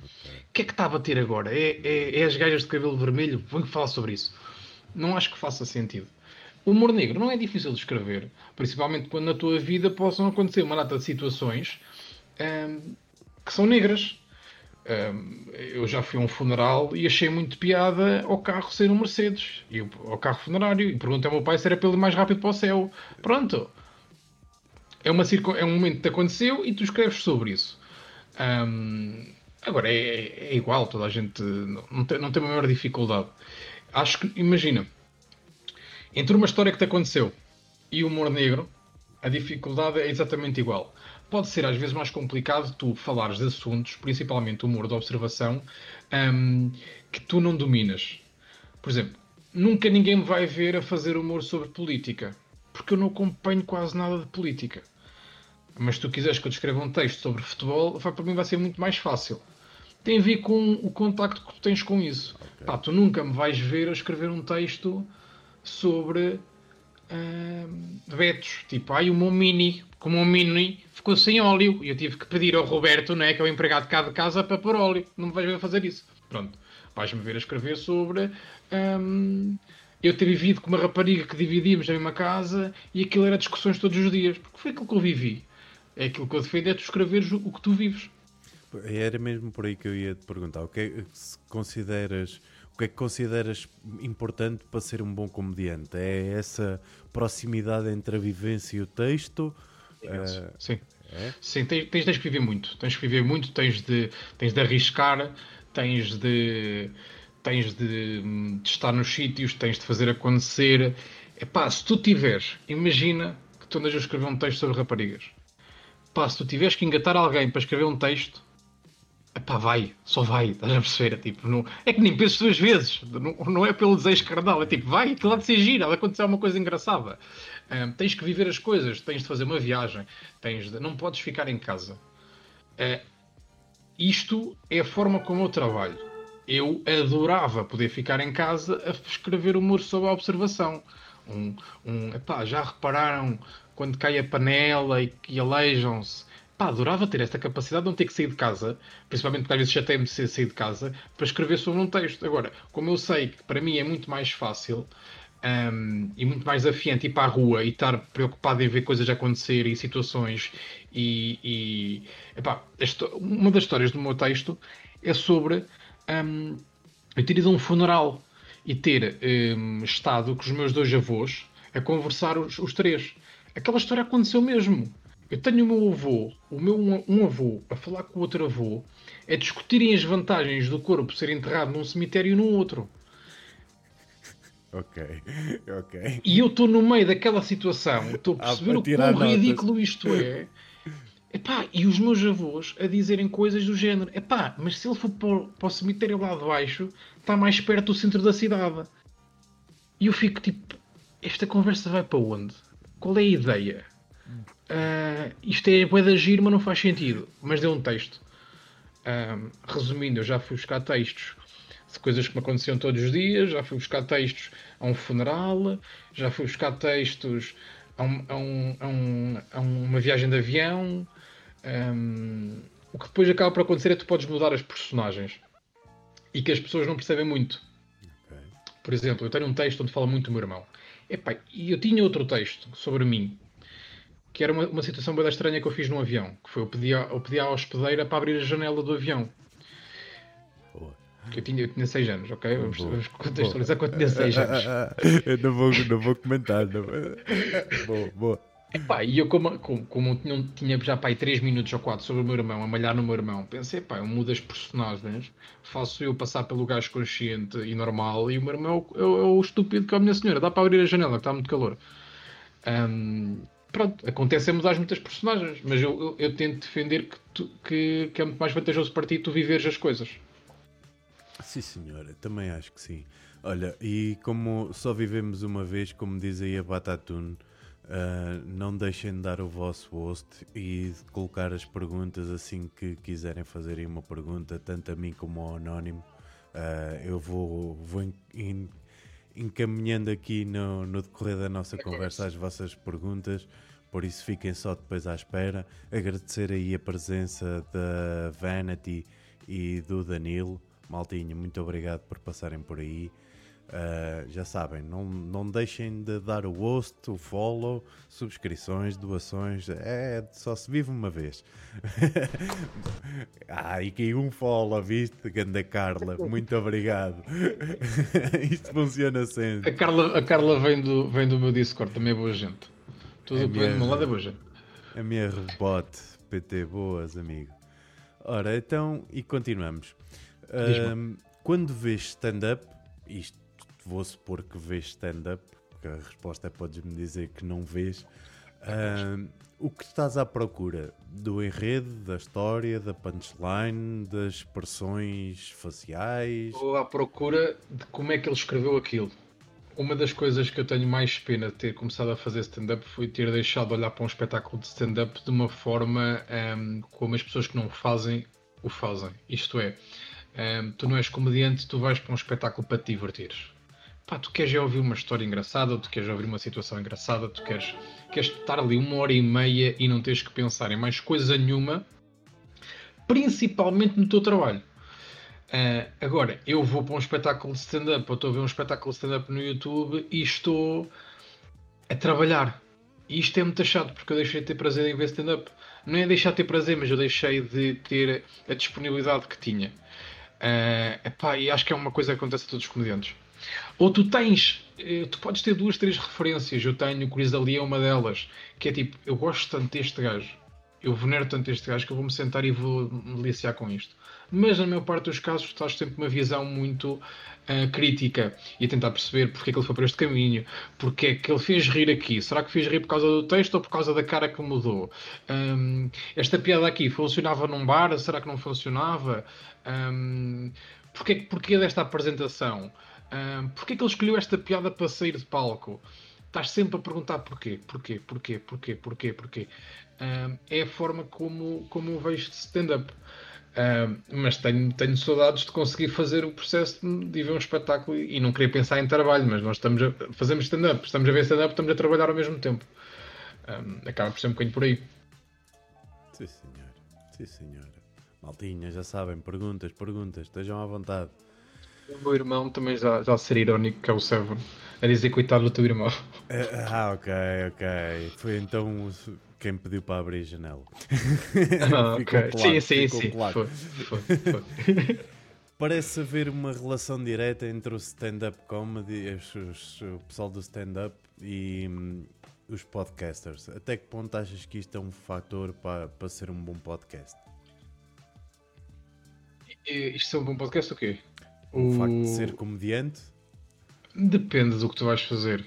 Ah, isto é, tens o Pedro Teixeira da Mota que tem um podcast um, onde aquilo é um texto humorístico. Um, portanto, estás a jogar em casa, estás a jogar seguro. Sabes o que estás a fazer e ainda por cima sabes quem é o teu público. Um, tens o meu caso, que fui fazer um podcast de entrevistas. Não tem nada a ver com comédia não estamos a contar piadas. Estamos a ter uma conversa séria sobre, por acaso, comédia, mas não estamos a procurar a piada. Uh, eu não acho que seja vantagem nenhuma. A grande vantagem é se tu fores alguém um, conhecido e isso propaga-se com mais pessoas. Um, os comediantes podem ter um, formas de comunicar mais interessantes, mais controladas na conversa. Conseguimos uh, uh, ter muita noção dos momentos Principalmente porque estamos habituados a falar em público. E nós ali continuamos a falar em público. Simplesmente as pessoas não estão à nossa frente, mas continuam a aparecer passado umas horas quando o, o, o, podcast é colocado na internet. Só que depois também não é só coisas boas, também nós se calhar nunca estivemos em frente a uma câmara e agora do nada vou fazer um podcast com uma câmara, só que eu não sei estar em frente a uma câmara, não tenho, não tenho os ensinamentos. Hum, há coisas boas, há coisas negativas. O meu podcast eu senti que no início eu não sabia falar é, é, mesmo, é mesmo esta expressão, eu não sabia falar. Eu no outro dia tentei ouvir o meu primeiro podcast, o meu primeiro episódio. Epá, isto, isto tinhas problemas sérios, as palavras não saíam da boca. Com o passar do tempo, percebi, ok, pá, tenho que falar de outra forma, tenho que ser mais é, pausado, tenho que corrigir algumas coisas. Foi, foi um, um, Eu mandei episódios para pessoas que ensinavam pessoas a falar. E eu disse, mano, dá-me dicas, ensina-me. Eu preciso de aprender, eu não sei. Um, depois passei a fazer em vídeo. Epá, e senti que eu era horrível em frente a uma câmara. Uh, já que me detestava olhar para mim em frente a uma câmara. Um, percebi, pá, tens que ter consciência que tu vieste ao mundo com esta cara e com este corpo e vais ter que aceitá-lo. E há de haver alguém que há de gostar de ti. Uh, mas tens que saber que se está a ser gravado, convém estar a olhar para a câmara, convém perceber que tens que ter a tua cabeça um radar constante porque se por acaso parte um copo, tu tens que saber reagir. Tu sabes que o teu convidado está aqui hoje. Isto não pode desaparecer este episódio, porque se este episódio desaparece, que é que tu vais ter para pedir para voltar a gravar. Não é estar a gravar um podcast como a Teixeira da Mota que pode regravá-lo porque pode fazê-lo sozinho. Ser comediante não é uma grande vantagem. Tens coisas boas, tens coisas más. Mas sinceramente eu acho que para alguém que possa ter uma boa noção do que é comunicar e ainda saber estar em frente a uma câmara, um, epá, é meio caminho andado. É muito mais do que meio caminho andado para a coisa correr bem para mim, eu tive que ir aprendendo ao longo que fui fazendo o podcast e fui pedindo sugestões e fui perguntando e diz-me o que é que tu achas disto, será que eu te posso fazer desta forma? Uh, do nada comecei a perceber que editar o podcast é uma grande vantagem, que é tu, o facto de pôs uma música de fundo, uma entrada, uh, um vídeo editado, uh, uns rodapés, a malta cativa a ficar, já não, já não ficam só pela tua voz. Eu agora detesto ir para um podcast e não ter música de fundo, porque uh, a música de fundo acaba por um, puxar pela tua claro. permanência a ouvir o podcast. Um, portanto, eu não acho que ser comediante só os podcasts so, uh, com o objetivo seja fazer-te rir. Se for ter uma conversa, não é vantagem nenhuma. É mesmo só pela exposição, não é? Exato. Ok. Então, e falando agora de podcasts, como é que, como é que foi a experiência de fazer o podcast com Ricardo Araújo Pereira, Luís Franco Bastos, entre outros, que podem ver desde já, malta, uh, podem ver no, no canal uh, o Anónimo no YouTube, vão lá dar uma subscriçãozinha, passem no Basketcast e deixem também, não custa nada, vão lá, maltinha, que vale a pena. Como é que foi então fazer podcasts com, com estes nomes grandes? Uh, e qual é, como é que foi a abordagem, a interação? Olha, foi uh, estar no sítio certo à hora certa e agarrar a oportunidade de um deles apenas, que foi do Ricardo Aruz Pereira. Eu até, até o episódio que fiz com o Ricardo, todos os podcasts foram gravados um, só em áudio, com comediantes e com figuras que ninguém conhecia. A maior figura que tinha mais números um, no, nas redes sociais era um convidado que nem comediante era. Era um youtuber e era o Sake, para, para vermos. Um, portanto, uh, aquilo andava ali no lodo, vamos chamar assim. Que é o rapaz tem o podcast, mas aquilo não sai dali. E eu tenho um amigo meu que, que trabalha na TSF, que é o Hugo Neutel, uh, que é um senhor já com uma, com uma, com uma idade, um, que teve a oportunidade, por estar na TSF, de gravar com o Ricardo Ouros Pereira. E gravou. E eu deixei-o gravar.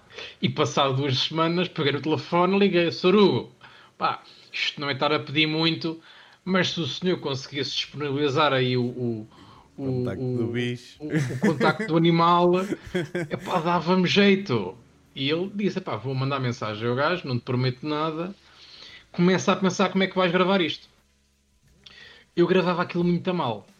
O meu podcast até aquela data era gravado muitas vezes em recepções de hotéis, num restaurante, numa esplanada, eh, às vezes com o telefone pousado em cima da mesa, eh, com duas lapelas e uma lapela era muito boa, a outra era horrível.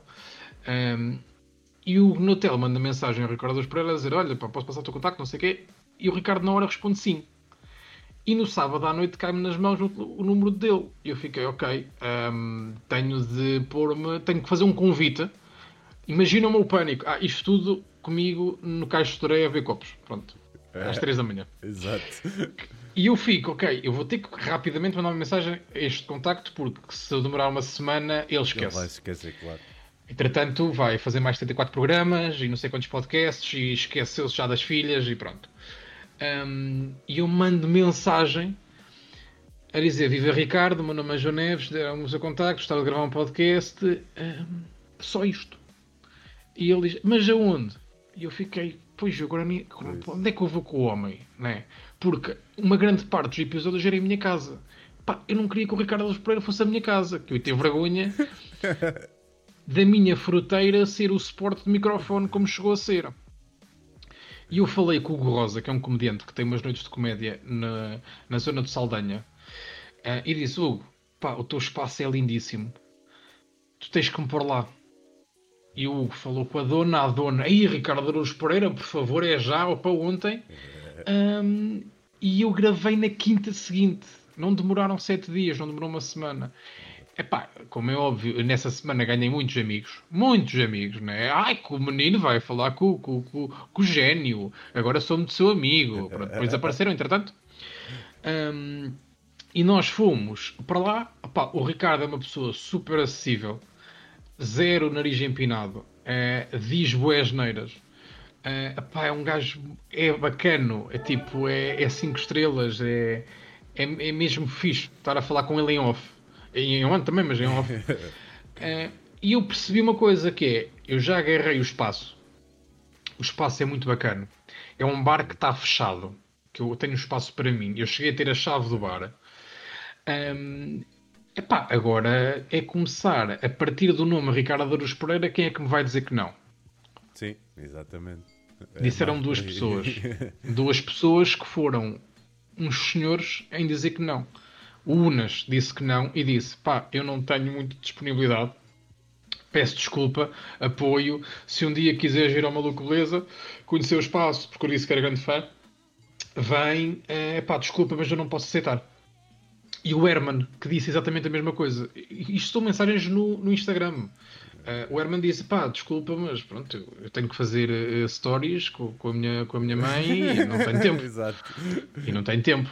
A partir dali foi conseguir falar com, com o Luís Franco Bastos, com a Joana Gama, um, voltei a gravar alguns episódios antigos, o, o Guilherme Duarte, o, o, o Rui Cruz e o Paulo Almeida voltaram.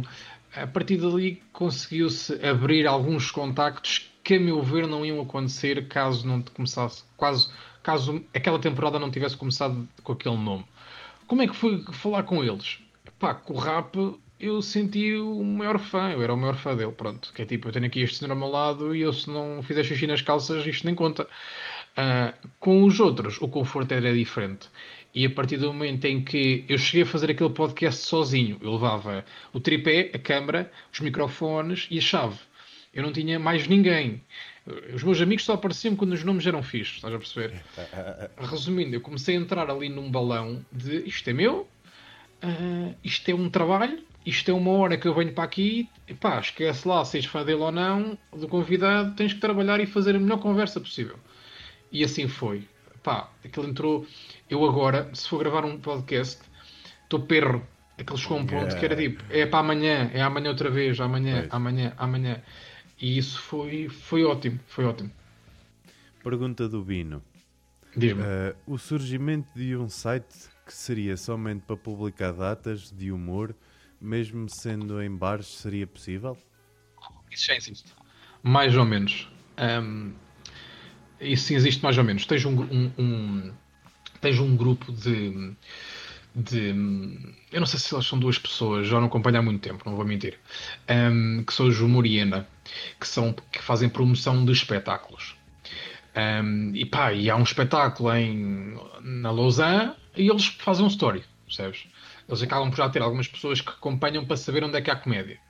Que é algo fenomenal. Que é tu tens pessoas que é comédia, eu nem sei quem é, mas vou. Isto é algo que não acontecia há 5 anos Sim. atrás. Um, isso é ótimo. O que eu acho que pode acontecer é tu teres um site, tem de ser um site que esteja alguém 24 sobre 24 horas a atualizar. Porque a, a frequência com que esta casa agora tem 5 datas e vai ficar agora 5 meses sem fazer é imensa nós não temos épocas, vamos chamar assim, como há no futebol, ou como há, se calhar, os casamentos, que é durante o verão. Não temos isto. É, é pá, hoje há, amanhã não há. Para a semana vai haver e, para outra, e depois vamos passar meio ano sem ter. Acaba por ser difícil nesse sentido. Agora, se isso acontecer, toda a gente tem a ganhar. É, tu passas a ter a noção de vais ver comédia, não vais ver um artista, não vais ver um nome, vais ver comédia. Hum, eu acho que daqui a 5 anos isso pode acontecer esta questão do Covid veio travar muito a evolução. Mas daqui a 5 anos eu acho que é possível, é possível teres, não digo um site, mas digo hum, uma, a, no, a, noção. A noção em, Lisboa, de que. Em Lisboa tu tens a agenda viral. Uh, que, que, faz a divulgação do que é espetáculos, uh, concertos, uh, DJs, tudo o que uh, vai acontecendo, até às Sim. vezes de um, workshops. Pá, e se vocês não acompanham, eles têm a, a agenda viral funciona melhor em, em, Lisboa e no Porto, até porque há mais coisas, mas eles têm para todo o país. Vão lá, vão lá pesquisar. Já agora, se eles quiserem dar um patrocínio, há, sempre, há sempre que pedir aqui qualquer coisa. Gandago Alves, bora, bora. É isso mesmo, Guess who? Uh, estás, a divulgar o Twitter, fizeste bem, e o Instagram. Sim, senhora, fizeste muito bem. Uh, eu agora vou passar para a Twitch. Como é que vês o teu canal na Twitch atualmente? Quais são os teus objetivos? E até que ponto vês a Twitch como um palco? Twitch, eu não acho que seja um palco. Acho que é, isto é o palco propriamente dito para stand-up, para um espetáculo meu, não é. pode ser um caminho para, não é? Eu posso convencer as pessoas que me veem todos os dias, ou dia sim, dia não, de que, epá, há aqui conteúdo para poder pagar 10 euros para ver stand-up. Claro que isto tudo é uma estratégia que demora muito tempo.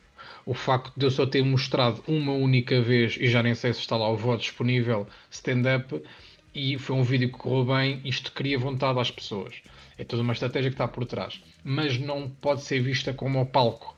Um, aliás, eu acho que a Twitch só é palco um, para poucos streamers. Poucos streamers vivem profissionalmente, acho eu. Posso estar a dizer em rádio e estou aqui há muito pouco tempo para tirar estas conclusões. Mas eu acho que é palco só para algumas pessoas que vivem disto.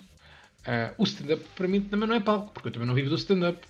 Uh, mas, claro, ambiciono mais rapidamente ser comediante do que ser um nome com grandes números na Twitch. Um, eu acho que é o caminho. É o caminho para mim e é o caminho para qualquer pessoa que faça algo fora da Twitch um, no meio artístico. E às vezes é muito fácil, eh, não tem, isto é, o meu canal acaba por ser um pouco de comédia porque as pessoas se riem quando lá vão. Eu acho que é isso que acontece. Um, não, eu não tenho que fazer obrigatoriamente algo relacionado com comédia. Pode ter uma ligação ou não. Eu posso ser pá, cozinheiro. Eu posso ser cozinheiro. Mas por acaso só trabalho à noite e a hora do almoço estou em casa e faço streams de jogos. Epá, mas aquilo, como este gajo, raio de relação a este, este gajo é cozinheiro, mas, mas, mas é streamer, pá, ao menos deixa ir ao restaurante dele ver. Estás a ver? Não tem que, não tem que ser um espetáculo de representação. É, é a minha ideia. Como é que eu vejo o meu canal? Pá, diversão. É aquilo que eu procuro. Eu procuro entreter-me. A primeira coisa é eu entreter-me a mim próprio. Eu não faço uma live só porque sim, eu não faço uma live só porque tenho de fazer. Eh, eu simplesmente estou num conforto em casa bom para o fazer eh, e é algo que me faz bem. Faz-me bem depois de jantar eu vir para aqui e estar aqui três horas a falar com pessoas ou a jogar um jogo ou simplesmente quase só existir. Esse é o meu primeiro foco. O segundo, pá, quem gosta de estar comigo, está comigo. Quem não gosta, não está. Uh, mas a ideia principal, com licença, sempre é é eu divertir-me, só eu divertir-me. Pois, claro que se calhar se eu fizesse um conteúdo, se calhar se eu estivesse a jogar Valorant, tinha lá muita gente. É, se eu estivesse a jogar na altura o CS, quando, quando se calhar muita gente estava, se calhar tinha lá muita gente.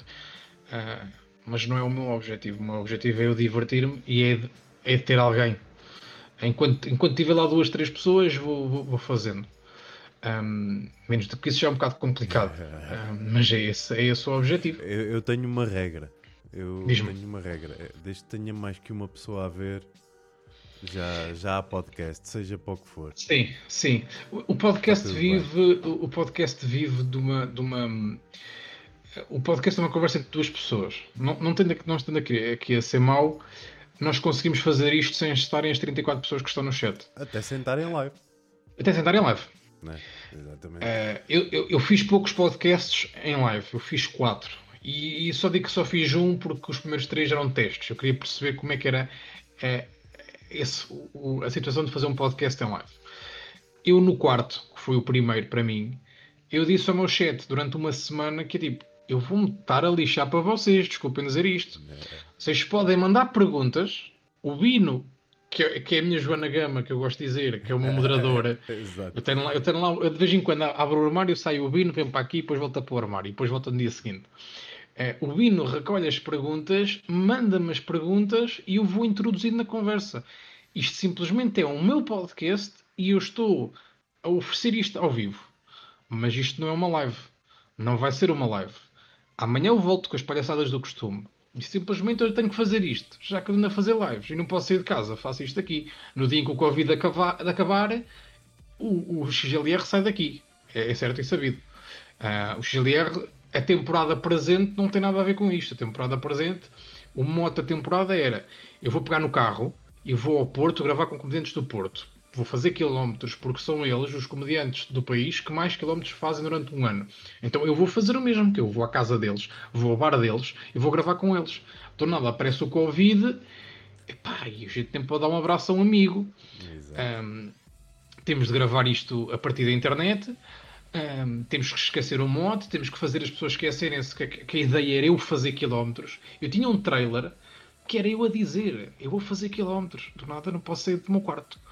Um, É chato.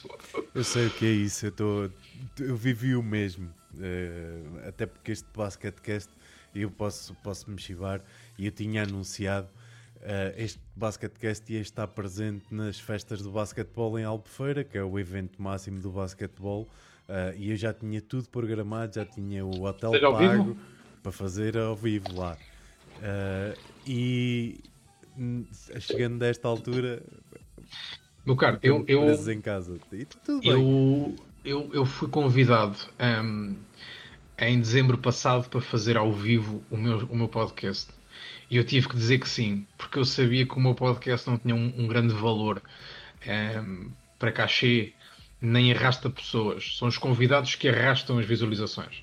E quando um bar me convidou, pá, queres fazer aqui? Eu tive que negociar aquilo de forma ou eu ganhava dinheiro ou o podcast ganhava reconhecimento com um grande convidado. E isto foi em dezembro. Em janeiro eu voltei ao espaço e voltei a dizer: Como é que é? Pá, dá para fazer em abril. Vá, eu marco tudo. Não te preocupes com nada. Diz-me só quem é o convidado que queres, que é para eu perceber se é para eu ganhar dinheiro ou se é para o podcast ganhar reconhecimento e tu pagas-lhe o cachê. Com, pá, convidado. A minha sorte foi que eu não tinha ligado ao convidado. Mas o convidado estava escrito, está escrito. Eu sei quem vai ser. Uh, tínhamos hotel programado, tínhamos patrocínios perfeitos, tínhamos restaurante feito, do nada, Covid. Bem, se calhar o bar não vai abrir, se calhar eu não vou sair de casa e pronto. Se calhar é isto. Então, olha, e numa altura em que as aulas, a sala de aulas é a mesma das streams, como estás a gerir o teu tempo gasto para ambos? É, é gira a pergunta, a minha mãe faz-me o mesmo. Uh, a, minha, a minha mãe pergunta-me, pá, mas tu jogas tanto? Porque a minha mãe pensa que eu estou a jogar. Um, epá, uh, é complicado no sentido de que um, eu, eu, eu, no início não gostava de fazer streams. Um, pá, até fevereiro não tinha grande prazer em fazer. E, e mesmo que eu tenha dito há bocado que ah, eu vou lá me divertir, na altura não me divertia. E passei-me a divertir imenso a partir de fevereiro para a frente, março principalmente. Um, resumindo, eu passo, eu passo o dia numa ansiedade profunda de ligar a live à noite. Isto pode ser muito bluff ou pode parecer muito bonito, mas é verdade. Uh, epá, eu, eu acabo de jantar, cruzo os talheres e pergunto à minha mãe: queres que eu faça uma cena? Tens, queres que eu limpe a louça? Ah, mas porquê? Porque eu tenho que ir lá acima jogar uma coisa. Exato. É o que eu digo. Um, e portanto, venho por aí acima um, para, para, para, para, começar a gravação. E os meus pais, os meus pais têm, são muito rígidos. A minha mãe só não desliga a net à meia-noite porque nós conseguimos convencer para a minha mãe não desligar a net à meia-noite. Mas os nossos telefones ficam lá fora. É, estão a perceber é, como é que se fica em casa. Ficam a saber, é assim. Agora imaginem teres que fazer uma stream no meio deste pandemónio. Epá, o meu irmão, no outro dia, sai-me disparado do quarto porque a stream dele foi abaixo. E eu fiquei, pois, porque o pai não estava a ter net e foi desligar o quadro. Exato. É, e depois abaixo uma stream. Minha gente, eu antes de ir para aqui para este podcast, fui à cozinha e disse assim à minha mãe: Olha, eu vou fazer uma entrevista e a coisa para demorar para ir até às 8. Portanto, até às 8, tentem não fazer merda. Tentem não me entrar no quarto. Pá, é deixem-me estar. É mesmo. Epá, isto é complicado cá em casa. Meu irmão está no chat e sabe bem como é que é isto cá em casa. É, epá, eu, situações complicadas. Uma vez, epá, ainda não tinha muita noção de, de que forma é que as pessoas me ouviam. Então falava bem alto. E eram 3 da manhã e João Neves estava a fazer uma stream, porque na altura eu fazia tipo até às 5. Epá, e o meu pai entra-me aos berros neste quarto comigo a jogar PUBG. É, eu estava com fones, eu não ouvi o meu pai à primeira. Passado um, pá, deve ter sido para aí 5 segundos, é, o, o Cinzer, não foi preciso tanto, não foi preciso tanto. O Cinzer, que eu não sei se está aí, no, no, está aí. Eu só ouço o Cinzer a dizer-me ao ouvido no jogo PUBG. É, Neves, o teu pai acho que está aí no quarto. Epá, eu estou completamente vidrado e eu levanto, olho para o lado. Epá, e tenho um senhor de 1,90m grande a dizer-me: Tu tens 10 segundos para desligar isso. Felizmente o meu chat ouviu, eu não tive que me despedir. Nessa noite não houve raid para ninguém. Eu simplesmente peguei no rato, fiz terminar a transmissão e fui à minha vida. Agora, para nós cá em casa é muito complicado. Um, sempre foi muito complicado para os meus pais aceitarem que nós fazíamos alguma coisa a não ser estudar ou trabalhar. Uh, e sempre vai ser muito complicado. E mesmo trabalhar, um, eles têm uma visão muito de 8 horas, é isto, pá, os freelancers são doidos, e malta que quer ser comediante também tem problemas, e malta que quer ir para desporto, que é o caso do meu irmão, também não é muito normal.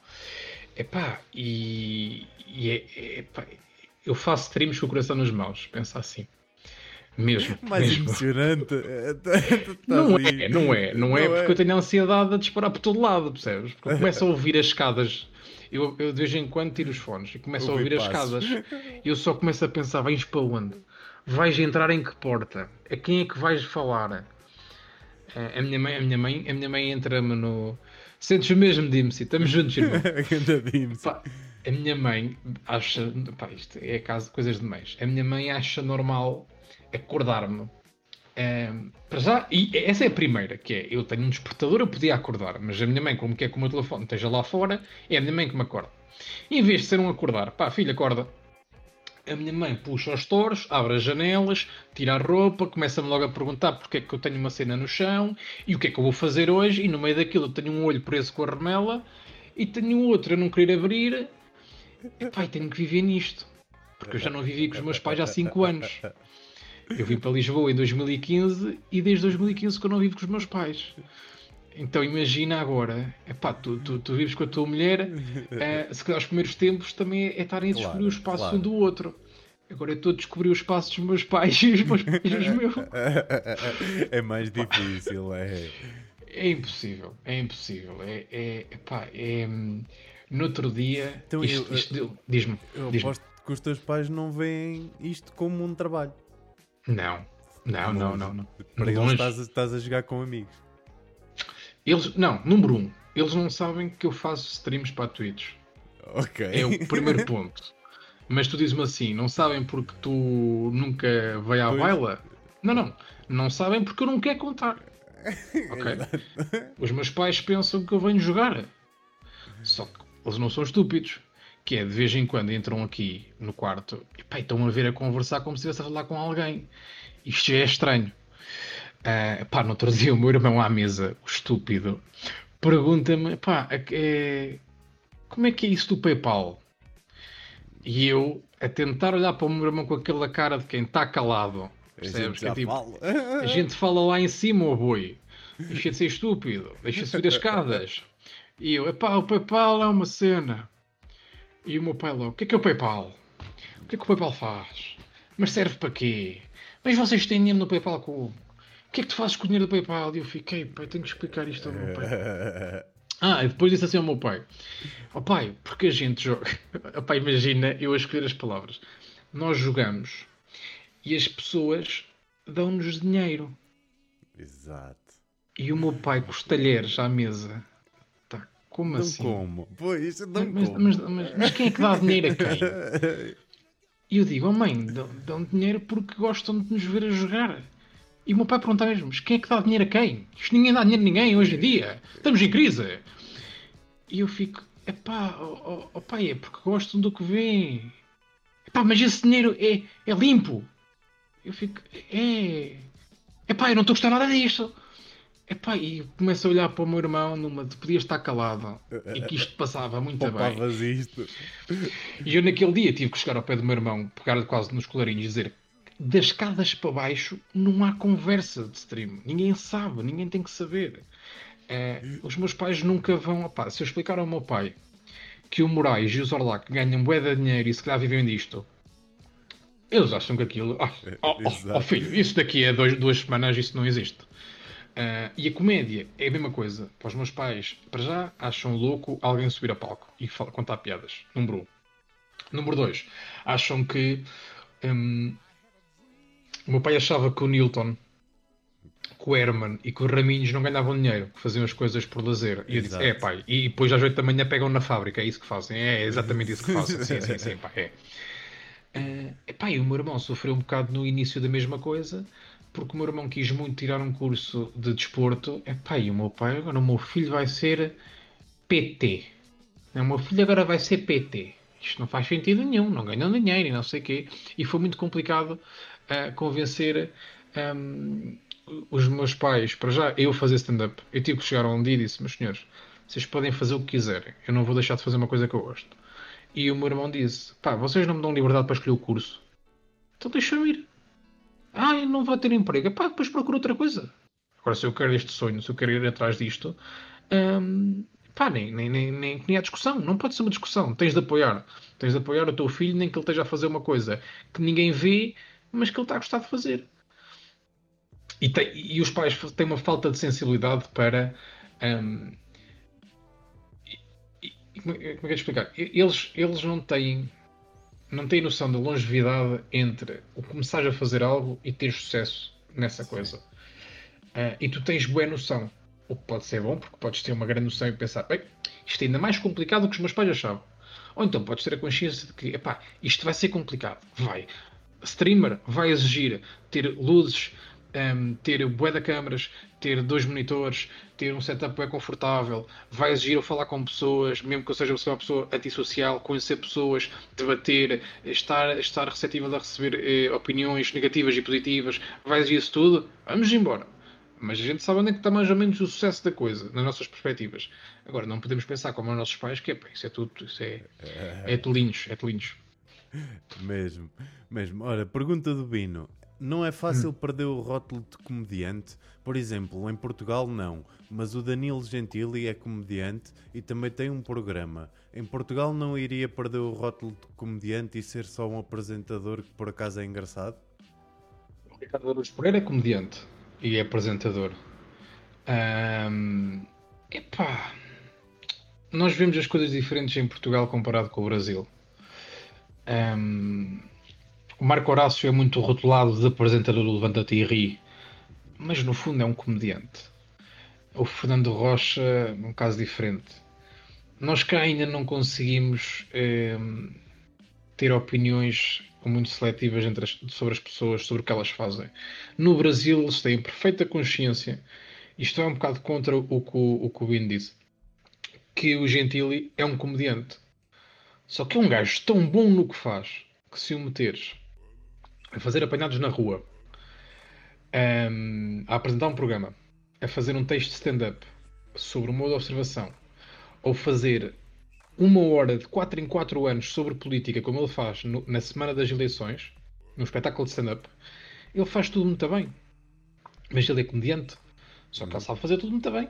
Eu posso ser um grande comediante, mas posso, mas também posso ter um podcast, posso ter uma barbearia, posso ter um programa de televisão, posso ter, eh, posso ser diretor de um teatro e posso ser ator do teatro.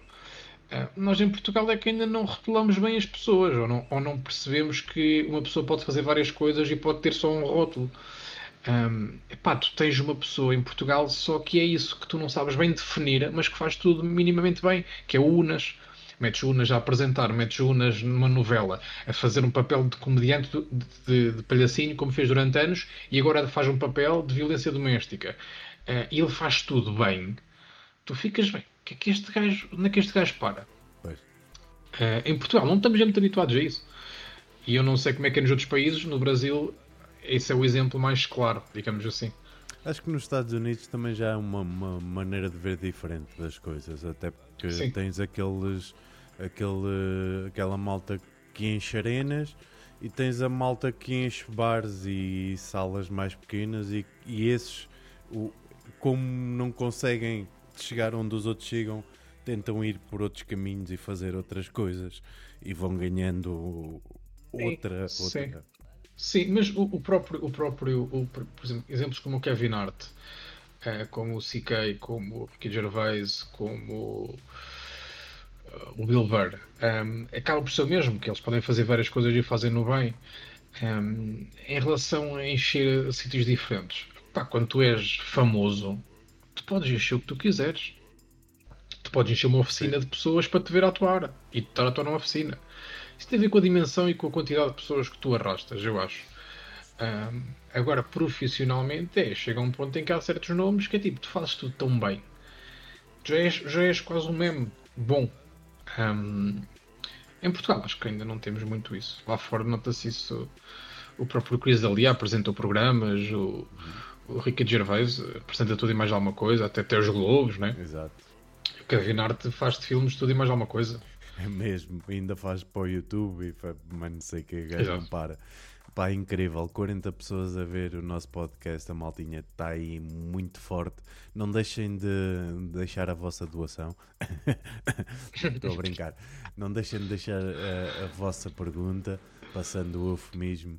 Ah, deixem a vossa pergunta, estejam à vontade.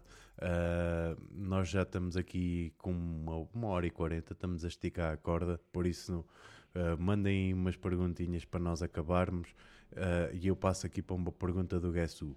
Preferes ter que rir de uma piada sem piada ou que alguém não entenda uma piada tua com piada? Eu de algo que não tem na piada para mim. Ok. Pá, acho que isso é um preferes complicado. Exato. Isso é um preferes complicado. Posso dizer é que. hum, ah, hum, tu contas uma piada, eu não me rio. Não é mau. Para mim. Para mim não mexe nem aquece nem arrefece. Agora, eu conto uma piada, ou tu contas uma piada que não tem piada. Epá, uma facada. Uma facada nas costas. É, pá, é. É. é, pá, é.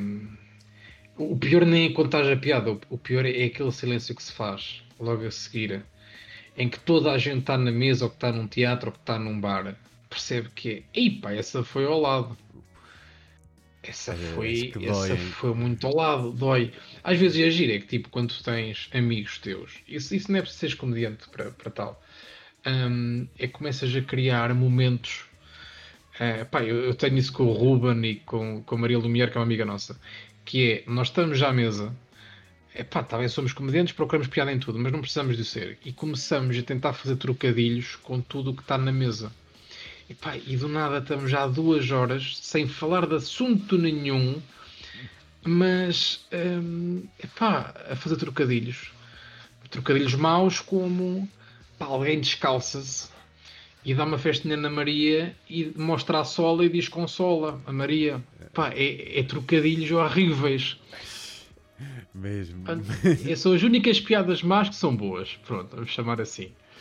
Ahm, mas, mas esse é um preferes complicado, depende do lado que tu estiveres. Se tu estiveres do lado de quem está a fazer a, a- a piada, é muito mal. Se estiveres do lado de quem está a ouvir a piada, ah, não- hum, desculpa desiludir, mas não tiveste piada. Ah, segue jogo para a próxima. Exatamente, então seguimos jogo. O conceito de stand-up em bar estará extinto fora da, da situação do Covid. Eh, Que faz falta? Quais os obstáculos? Eu não me parece que esteja extinto, guess. Não está extinto. Não está extinto. O que acontece é nós vamos passar por uma fase muito complicada onde hum, os bares vão ter limites de pessoas. E um espetáculo de comédia exige ter casa cheia. Uh, a casa cheia pode ser 3 pessoas porque é um bar pequeno, pode ser 90 pessoas porque é um bar grande. Uh, se a lei que o Estado for implementar, que à partida vai ser aquilo que vai acontecer, porque vai começar com os restaurantes de um terço das pessoas, não vais ter comédia em bares. Para já, porque, do ponto de vista eh, de espetáculo, não vai ser bom. Não vão ter as condições ahm, reunidas, que é teres público. Uma das principais é teres público. E a segunda, os bares. ahm, muitos bares começaram a fazer comédia à pala do Levanta-te e ri, na altura e agora. Porque é tipo, isto, isto- isto move milhares de pessoas na televisão, isto deve ser fácil de fazer aqui. Ahm, só que sempre fizeram a contar os tostões. Eu tive uma casa que trabalhámos sete noites. As sete noites deu lucro, o dobro de uma noite normal ao bar. Na oitava noite, o bar teve prejuízo. E não foi por nossa culpa. Eu, a primeira coisa que eu digo quando vou negociar um bar é: eu não vou atrair público nenhum. Esse trabalho é seu. Eu vou-lhe garantir piada. E na oitava noite, nós, eles tiveram um prejuízo de dinheiro. Nós fomos despedidos, nunca mais fomos chamados. Ah, ok. Exato. Pá, e agora imagina fazerem espetáculos para um terço do público, não ter lucro nenhum e ter que pagar a comediantes. Pá, nem comediantes, nem malta do quiz, nem malta da música, nem malta da magia, nem malta de coisa nenhuma. Não, não vai acontecer Sim. enquanto não se, não se abrir o mercado um, da restauração e dos bares da forma como estava aberta, a meu ver. Claro. Pergunta do Bino. Quão, difi... Quão diferente é o Neves do Anónimo? Esta é a minha Joana Gama, pá, é tão linda a minha Joana Gama, é tão fofa. Vem para aqui fazer perguntas, sua tola. O que, sente, que, que, mostra os teus olhos. É, é, é, é, é tola, esta, esta mulher é tola. Qual foi a pergunta? Desculpa, até me perdi. Quão diferente é o Neves do Anónimo? Não é muito, não é muito. Um, existe uma camada de proteção que me deixa confortável e que me deixa muitas vezes calcar o risco e, e que me deixa abordar temas e que me deixa usar expressões que o João Neves não usa. O facto de tu estares numa secretária como a web, ou estares num palco onde as pessoas não te vão tocar, nos dois casos, deixa-te para abusares. Deixa de certa forma teres uma conversa ao nível daquelas que tu tens com os teus amigos de infância. Epá, vamos buscar casos muito particulares. Epá, eu não vou à pastelaria com a minha mãe com uma amiga e vou dizer coisas como epá, as neiras para cima e para baixo. Mas isso eu digo com os meus amigos e tenho o conforto e a proteção de dizer na Twitch e dizer em palco. Uh, resumindo, o João Neves, normal, vamos chamar assim, é muito mais cauteloso. Aqui tem muito mais à vontade. O que é bom, o que é mau. Porque tens liberdade hum, pode trazer coisas más e, maus, e mal entendidos. Eu já tive duas, três situações muito desagradáveis na Twitch que tiveram repercussões negativas e se calhar muitas pessoas ficaram com a opinião errada sobre mim porque eu estava tão confortável com a minha posição, estava tão. Hum, epá, estava, eu, eu continuo a estar no meu quarto. A malta esquece disso, eu estou no meu quarto. Eu posso fazer o que eu quiser aqui um, que as pessoas interpretam de uma forma ofensiva e no fundo eu só estava a encarar, a encarnar uma personagem. Eu vou dar um exemplo, o, o exemplo particular que eu tive. Uh, não vou usar nomes, mas eu recebo um raid e nós estávamos a falar. Tu estavas lá, tu estavas lá.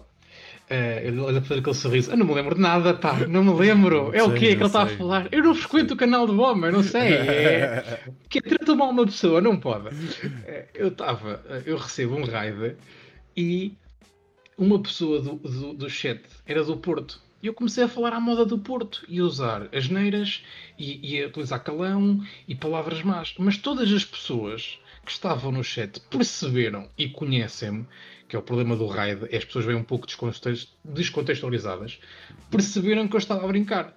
Aquela pessoa ficou muito ofendida, com toda a razão. Que ela veio de outro mundo, veio de outro universo, veio de outro contexto. Um, portanto, esta liberdade que eu tenho aqui e que às vezes acontece, pode acontecer mesmo em palco, que é tu estás em palco a fazer um texto e as pessoas têm uma facilidade incrível em ofenderem-se por tudo e por nada. Pronto e tu dizes algo deste género, é pá, porque a malta de Viseu, bem, já foste, percebes? Yeah. Já estava um gajo de Viseu na plateia que, é pá, o que é que tem malta de Viseu? Estás com é, até, é inveja? É inveja? Mano, Exato. tipo, percebe que nós só estamos, tanto na Twitch como, como em palco, nós só estamos a querer entreter. Nunca epá, eu quero pôr as minhas mãos no fogo que todas as pessoas que eu sigo na Twitch ou que eu conheço do stand-up querem ofender alguém. Pá, ninguém quer. Pá, metam isto na cabeça de toda a gente. Um, epá, eu comecei a perceber por essa situação do raid que tem que haver um maior contexto. E eu, uhum. principalmente num raid, tenho que estar desconfortável. Porque quando estás desconfortável, seja em que momento do teu dia, seja em que circunstância, tu estás mais atento a tudo e mais em alerta e tens as antenas todas em pé e tentas que um, epá, esteja tudo sobre o teu controle. Quando estás confortável, epá, epá até eu preciso buscar o jantar e venho para aqui comer e para mim não faz é, sentido. Um, é, acaba por ser um bocadinho por aí. Um, o problema de, do João Neves e do Anónimo é o conforto, vamos chamar assim. Ok, ok. Um, estás a tirar a informática e és stand-up comedian. Sentes que poderás sentir um esgotamento? Eu não estou a tirar a informática. Pergunta é do Madaleno. o Madaleno está nas minhas lives desde o primeiro dia e não sabe o que eu estou a tirar. Madaleno, estás a falhar. Não, eu estou a tirar, estou a tirar publicidade e marketing. Um, e, e faço stand-up, e faço Twitch, e faço um podcast, e faço muitas coisas. Eu não acho que haja motivos para ter um esgotamento. Eu acho é que tens de saber dividir muito bem o teu tempo e perceber tudo são uh, meios que eu estou a fazer diariamente e que podem estar interligados. E que essa é a grande vantagem. Que eu posso aprender em publicidade e em marketing como é que eu hei de promover a minha imagem enquanto comediante. E enquanto streamer posso perceber as vantagens e desvantagens e posso relacionar com comédia. Uh, enquanto podcaster, eu posso perceber que ser podcaster de entrevistas sobre comédia com comediantes pode-me abrir casas para fazer espetáculos tenha que ter uma grande percepção do que é que as coisas me podem trazer e as relações entre elas. Esgotamento, pá, já tive. Uh, muito recentemente. Acho que já todos tivemos. Já todos tivemos. Acho que todos tivemos. Epá, tens de saber uh, reduzir a mudança, puxar do travão e, bem, agora vamos começar outra vez de 20 km por hora, 30 km por hora, 40 km por hora. Uh, mas é, acho que é, é normal, é normal. Exatamente. Pergunta do Peps: Alguma vez passaste alguma situação embaraçosa com algum dos teus convidados? Já. Já. Epá, embaraçosa, embaraçosa é assim, não. Epá, eu acho que só passei uma. E, e, e lá está, é volta da questão do conforto. Tens de estar sempre um bocado desconfortável. Uh, eu, epá, eu quando escolhi a cadeira onde estou sentado neste momento, eu tive atenção a isso, que é, a cadeira tem de ser boa, que eu vou passar muito tempo, pá, mas não pode deixar relaxar. tipo, yeah, relaxado. A situação desconfortável foi com um convidado que era o Vasco Correia, que vocês certamente já ouviram do 5 para a meia-noite e já ouviram na RTP, e é muito ligado ao Raminhos, um, é um, é um comediante alentejano. Epá, e eu, epá, já não sei como é que a conversa vai para aquele lado que estamos a falar. Eu, eu falei dos meus pais, eu falei exatamente o que te disse okay. sobre a relação com os meus pais. E eu pergunto ao Vasco: oh, pá, o Vasco tem 30 anos. E eu pergunto ao Vasco: Vasco, pá, e com os teus pais como é que é, como é, que é a relação? Em relação à comédia. Pá, e o Vasco diz: pá, desde 1989 que eu nunca mais os vejo, porque eles morreram num acidente de carro. Pá, eu ouço aquilo e eu fico foda eu sou tão besta. Exato. Porque eu não pensei duas vezes antes de fazer a pergunta? É, há perguntas, há perguntas que nos põem nessas situações. Já aconteceu é. mesmo ou não? Já, já, já. Já, e eu tenho um amigo meu que faz isso de forma gratuita, que é tu perguntas-lhe pela mãe e ele, ele diz-te automático, não está cá. E tu, hã? E ele, sim, vive em Macau. Yeah, man, é uma cena que tu até ficas. Hã? E depois pronto, ok, está tudo. Por isso, já, já passei mas, por isso. Já, é, já passei é, por é, é giro. Pá, o Vasco soube muito bem, percebeu bem, bem o meu desconforto e percebeu com a rasca eu fiquei. Que disse, mano, é, é normal porque nós falamos sempre das relações com a família, de que forma é que a família vê a comédia, que eu estou super habituado a essa pergunta e respondo sempre da mesma forma e agora reajo sempre da mesma forma. Epá, foi. foi... Tiraram-me o chão dos pés e eu fiquei em suspenso. muito bom. Foi isso. Grande João, projetos para o futuro? Projetos para o futuro. Pá, com o Covid é complicado relativamente ao stand-up. A minha ideia era quando passasse o Covid voltar a fazer noites, um, tendo em conta que eu agora tenho um, casa cá em Aveiro, porque durante alguns, tempo, alguns anos não tive, poder um, ir ao Porto mais vezes e fazer o circuito norte é um circuito que eu gosto bastante. É muito mais. Hum, estou habituado à comédia, a exigência é diferente, é muito mais fixe, vamos chamar assim, para mim, enquanto comediante. Uh, epá, o podcast, podcast sofre daquilo que, que qualquer podcast que era presencial sofre agora, que é perceber qual é o caminho. E eu acho que devia ter feito logo a partir de março um episódio por semana para chegar agora e dizer que epá, já tinha feito para aí uns 15 ou 20 Uh, eu fiz um, eu fiz um podcast desde o Covid, que foi há duas semanas. Um, epá, a Twitch, eu sinceramente eu ando, eu ando a tentar apalpar terreno. É um bocado da minha ideia. Estou a apalpar terreno e perceber, bem, para onde é que um gajo pode ir? Para onde é que um gajo se diverte mais? O que é que a malta faz? Eu gosto de ir aprender. Eu gosto de ir para as lives e vou aprender. Está aí o Dimsy, eu gosto de ir para a live do Dimsy e vou aprender. O, o Chubby, em aspas. O Bill Franklin também. Consigo beber sempre de cada um algo. E às vezes é quando não estou à espera. Um, perceber o que é que as pessoas. Eu, eu tenho que me divertir. Mas, por exemplo, eu divirto-me a jogar FIFA calado. Mas eu não posso ir para aqui jogar FIFA calado. Portanto, eu tenho que me divertir, mas ao mesmo tempo eu tenho que dar alguma coisa às pessoas que me Para estão a ver. está a ver se não é só mais um, né? Exatamente, exatamente. Ah, portanto, epá, e, e falar com os modos, felizmente eu consigo ter moderadores, pá, desde o Dark, que é o meu moderador, que eu, quando, eu não percebo nada de computadores. Eu vou reforçar isto. Eu não percebo nada de computadores. É, aquilo que fizeram ao Chubby há dois dias. Diz, clica no Alt F4. Senhor Alt F4. Pá, e o Chubby foi com uma vontade enorme. Onde é que está o Alt? Onde é que está o F4? Vamos embora que isto, está, isto é coisa para, para levantar voo. E vai a live, e vai a live pelos ares. Eu podia ter sido eu, percebem? Podia ter sido eu a fazer isto. Eu não percebo nada de computadores. Eu gosto dessa parte de quando dizes que podias ser, podias ser tu, que olhas Sim. diretamente para a câmara. Não, malta a perceber. É muito Eu bom. Epá, eu, eu epá, deixa-me arranjar um caso em particular com o meu. De vez em quando, no meu chat, eu agora não sei dizer um caso em específico, fazem uma pergunta técnica sobre o PC. Eu fico à rasca. Qual é a, tua, qual é a marca de não sei quê? E eu fico, que ele está a falar do quê? Eu não sei. É para isso que eu tenho o Dark. Pronto, é o meu moderador que é tipo, o Dark, olha, o PC está a fazer barulho. O que é que eu quero dizer com isto? Exato. E o Dark diz: Já limpaste o PC? E eu: Quando? Não, que o compraste. Por dentro. Exato. E eu sou gajo. Epá, não, não neste sentido, mas eu se calhar ia buscar o Valdez Fragona. Estás a ver? É isto mais ou menos. Exato, exato. Pá, depois tenho o Bino, que, que é a minha Joana Gama. O Bino percebe como ninguém como é que eu estou a fazer uma live. O Bino sabe super bem da minha realidade cá em casa. E do nada eu só tenho tempo de dizer ao Bino: Bino, tenho de ir lá abaixo à cozinha, fica com a live. E tenho o Bino, que não é streamer, a streamar. E sem o controle de nada, está só a falar e a rezar que não aconteça nada. No outro dia saí 10 minutos de live. E deixei o Bino. Entretanto, recebeu um raid, recebeu uma donation e, e o Bino tem que saber, não é tem, mas, mas felizmente sabe O que é que está a fazer?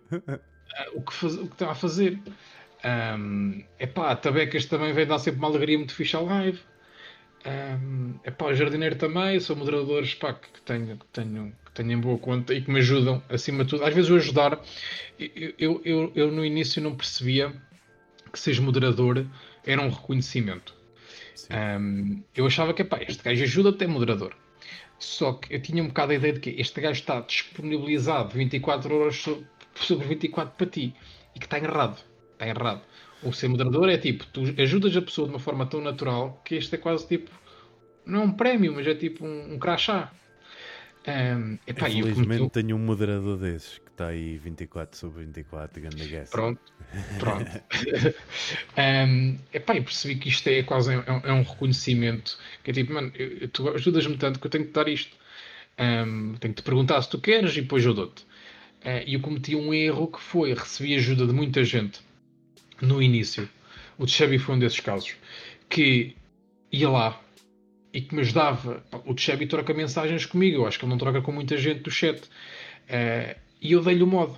Epá, e depois comecei a pensar, "Tu, mas este gajo nunca cá veio mais, nunca mais cá veio. Epá, esqueci-me que o Chevy trabalha, que é uma cena que eu não faço. Uh, e fiquei tipo, não é pilhado, mas é tipo, este gajo não me ajuda.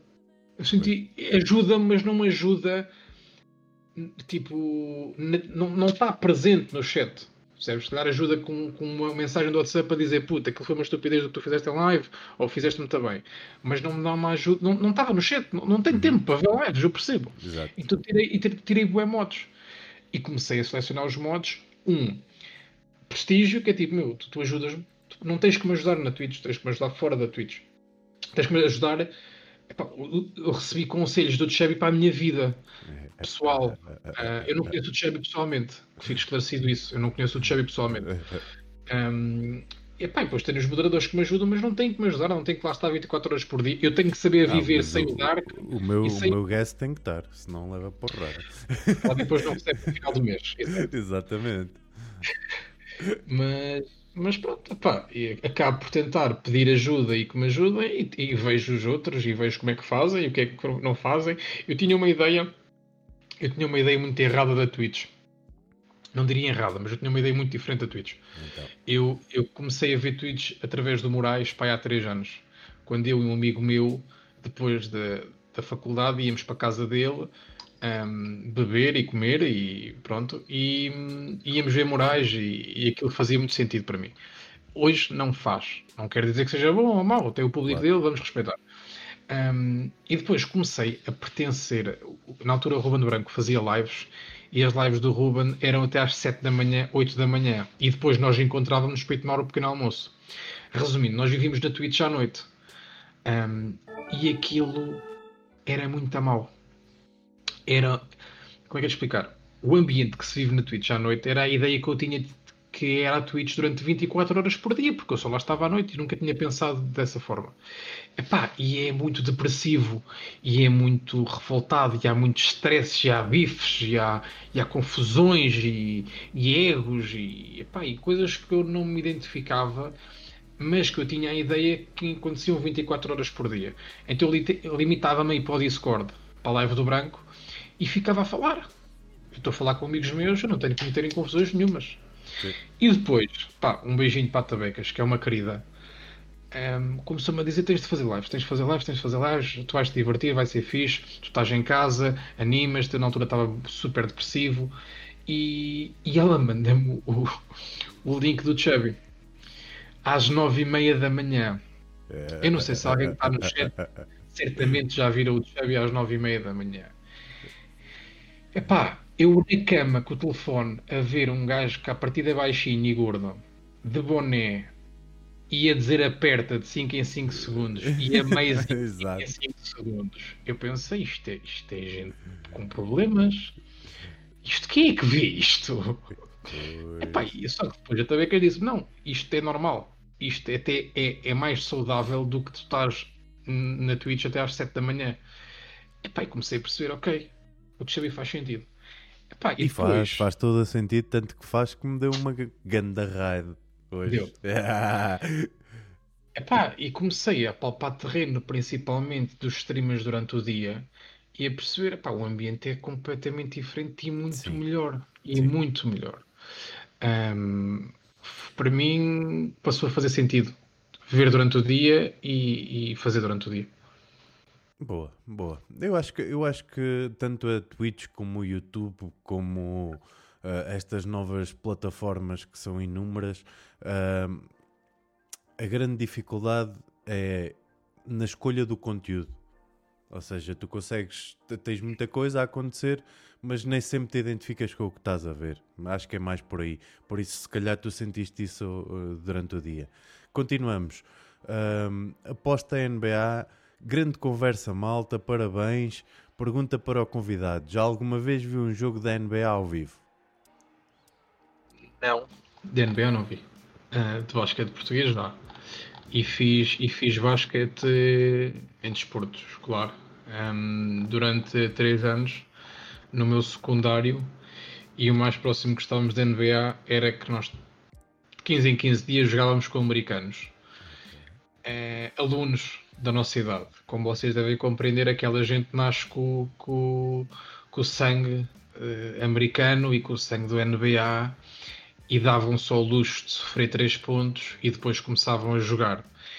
Epá, e, e aqui naquela linguagem que toda a gente vai perceber, muita, muita Hollywood, muito gelo, é, epá, muita coisinha para curar a ferida, porque aquela gente joga Epá, não. não... é, é, é, que depois tu, tu, tu, desistes. É que é mesmo, tu desistes. nós jogávamos com a escola americana. Eu estudava na escola portuguesa de Moçambique e na rua à frente era a escola americana. E eles vinham muitas vezes cá jogar. Epá, e nós entrávamos para campo com uma moral, vamos embora, man, tipo, vamos provar que somos melhor que os gajos. Um ponto, dois pontos, três pontos. A partir dali, os gajos, pronto, vamos, vamos chegar aos 70. Nós. Exato. É que não marcávamos mais nenhum. Era é, impossível destabilizávamos. Pá, aquela gente joga. Só que depois tínhamos também futebol. Epá, e aquela gente ainda tem um bocado de dificuldade em perceber que a bola é redonda, sabes? Exato, com os pés, pá. É, é para eles que os pés não são bons. Os pés, os pés, é os tijolos de ouro, como eu lhe chamava. Exato, exato. Sim, senhora. Grande Anónimo. É, é muito. No Basketcast, e aliás, nas bocas da internet é muito fácil perguntar uh, Who is the GOAT, the greatest of all times. Eu no Basketcast pergunto aos meus convidados se me conseguem dizer um 5 ideal de jogadores de basquetebol. Eu Consegues? É um Não. desafio, é um desafio. não sei, não sei, não sei. Olha, eu vou te dizer, eu nunca tive, eu nunca tive muito. ah, epá, muita cultura de ver NBA. Ah, por exemplo, quem é que morreu recentemente? Kobe Bryant. Pronto, estás a perceber? É este o meu ponto. Exato. Ok. Sabes que Este morreu o um, mas não sabes quem é que é o gajo. que Um gajo que caiu de, de- de helicóptero e que morreu e que estava lá a filha. Epá, e, e eu sei o quão ofensivo isto pode ser, porque se alguém se um dia morrer o Messi ou o Ronaldo e, e perguntamos quem, quem é que são. Epá, eu acho que esbofetei a pessoa. Ahm, Eu até E- vou, vou responder-te só com isto. Olha Sim. para o meu chat. pois, pois, pois, só com isto, tá. pois. É, epá, e quando eu soube da morte do gajo, epá, eu estava com amigos meus que só faltava começarem a chorar. E eu estava tipo, ó ó, pessoal, está bem, mas vamos Exato. jantar aonde? Onde é que a gente vai jantar a seguir? Foi mesmo isto. E ele, pá, por amor de Deus, agora a gente tem que falar sobre isto. E eu fiquei, epá, está bem, mas eu tenho fome. Epá, dava a gente Exato. reunido para ir jantar e se desse para cagarmos no gajo que morreu. Irmos jantar era fixe para mim. E ficou tudo bem ofendido. Resumindo, eu não sei, eu não sei, que- eu não sei equipas, eu não sei como é que, como é que os americanos jogam em termos de divisões, eu não sei nada. A Pronto. única coisa que eu sabia é que havia uma jogadora que jogava na NBA que era portuguesa, que era a Tisha, certo? Boa, boa. Um a ver, que eu sei umas Está cenas. Não é muito, mas Está espetacular. Tisha Penicheiro, não era? Uma cena assim. Tixa, tixa penicheira, exatamente. Então, já, já viste. Já, na brincadeira, sem saber, já disseste dois. O Kobe e a Tixa. Por isso. Já não foi mal, já não foi mal, mas já não foi mal, já não foi mal. Então, olha, viramos isto para o outro lado, 5 de quarentena. Cinco de Ah, quarentena? Eu, desde que começou este, esta situação do Covid, transformei isto num 5 de quarentena. Ou seja, peço aos meus convidados para me darem um 5 e para ser um 5 de hum, sugestão para quem nos está a ver, as 32 pessoas, incrível. Então peço um filme, uma série, um livro, um álbum e um prato. Um prato. Só, só mental. Acho que ninguém me avisou nada disto. Meu amigo, eu- este é o podcast número 31. Já podias ter visto um VOD até ao fim. Eu Podia acabo sempre assim. Estás-me a contar que tu não vês os meus VODs. Não, Fogo. não vejo até o fim. Não vejo. Não Então vejo, agora não responde, man. Não, o melhor foi o de Chevy mandou mensagem à tarde a dizer-me assim: Olha, vais lá, mano, boa sorte, não sei o quê. Epá, o gajo vai-te perguntar no fim: Epá, para escolher um filme ou uma série ou um livro. E eu o que é que eu fiz? Vim para a net e vim trabalhar. E descobrir um filme. Não estava à espera de ti. Bem, Sim, pratos. é um filme, uma série, um livro, um álbum, uma banda e um prato. Começas pelo prato? Epá, um prato. Um prato. Tem de ser um prato assim comum ou tem de ser uma cena tirada? Pode ser uma cena que tu gostes de fazer, pode ser uma cena que tu gostes de comer. Já comi é, crocodilo, que é muito bom. Ah, é estranho. É estranho porque tipo, tu sabes o que estás a comer e sabes que nunca comeste, então estranhas. Depois começas a comer e onde é que há mais? Pelo menos foi essa a minha reação. Não me perguntes se aquilo foi grelhado, se foi cozido, se o que é que foi. Eu não faço a mínima ideia do que é que aquilo foi. Não sei. Foi, sei que era foi em bom. Moçambique? Eh, Foi na Suazilândia, que é um país pequenino ao lado de Moçambique. Ok, ok. Pá, na, em Moçambique eu, eu comia eu comia a comida da minha mãe ao marisco. Pronto, eu comia muito marisco. Chato. Ahm, é, é chato. Epá, então, então agora os meus pais viram de lá e até trouxeram. Epá, é bué da chato. É bué chato. É epá, filme eu vi o. Pá, falei dele até recentemente. Eu, eu tinha aqui, que era o Caminho para a Liberdade, que foi um filme sobre, sobre a liberdade do, do Nelson Mandela, ahm, que hum, epá, que toda a gente sabe os contornos que teve e, e toda, toda, hum, toda a dificuldade em, em, em libertar-se e todo, todo, principalmente o impacto que teve posteriormente uh, à sua libertação. E o, fil e o filme, acima de tudo, um, eu não sei se é esse o filme, eu posso estar a confundir os filmes, mas ele demonstra, reforça muito a ideia de que ele podia se ter vingado um, dos brancos, vamos chamar assim, uh, mas não o fez. Ele quis foi unir, quis unir, um, não sei se é esse o filme. Pois, mas este também se chama Caminho para a Liberdade. Não, mas não é isso. não é Exato. Isso. Não, não. Exato. Eu vou-te vou arranjar o link específico. Pois, se estiveres aí, é mais fixe. Estás tá, tu a dizer, não, não, é este, Mandela, o caminho para a liberdade. Uma luta pela liberdade. É uma luta para a liberdade. Não, começa mesmo por Mandela. Ok, Mandela, o caminho para a liberdade, deve ser isso. Uh, pronto, que é, que é, um filme que, que hum, é pá, sobre a prisão, sobre o que ele sofreu, sobre. O filme começa muito, muito tempo antes uh, da prisão dele. Okay. Ele na altura ainda vivia em Pretória e, e, ainda não tinha ido para Cape Town. Mas é todo esse processo de, da prisão dele e o pós. E é muito giro porque ele acabou por, eh, contra as expectativas de toda a gente, certamente, acabou por um, um, dar.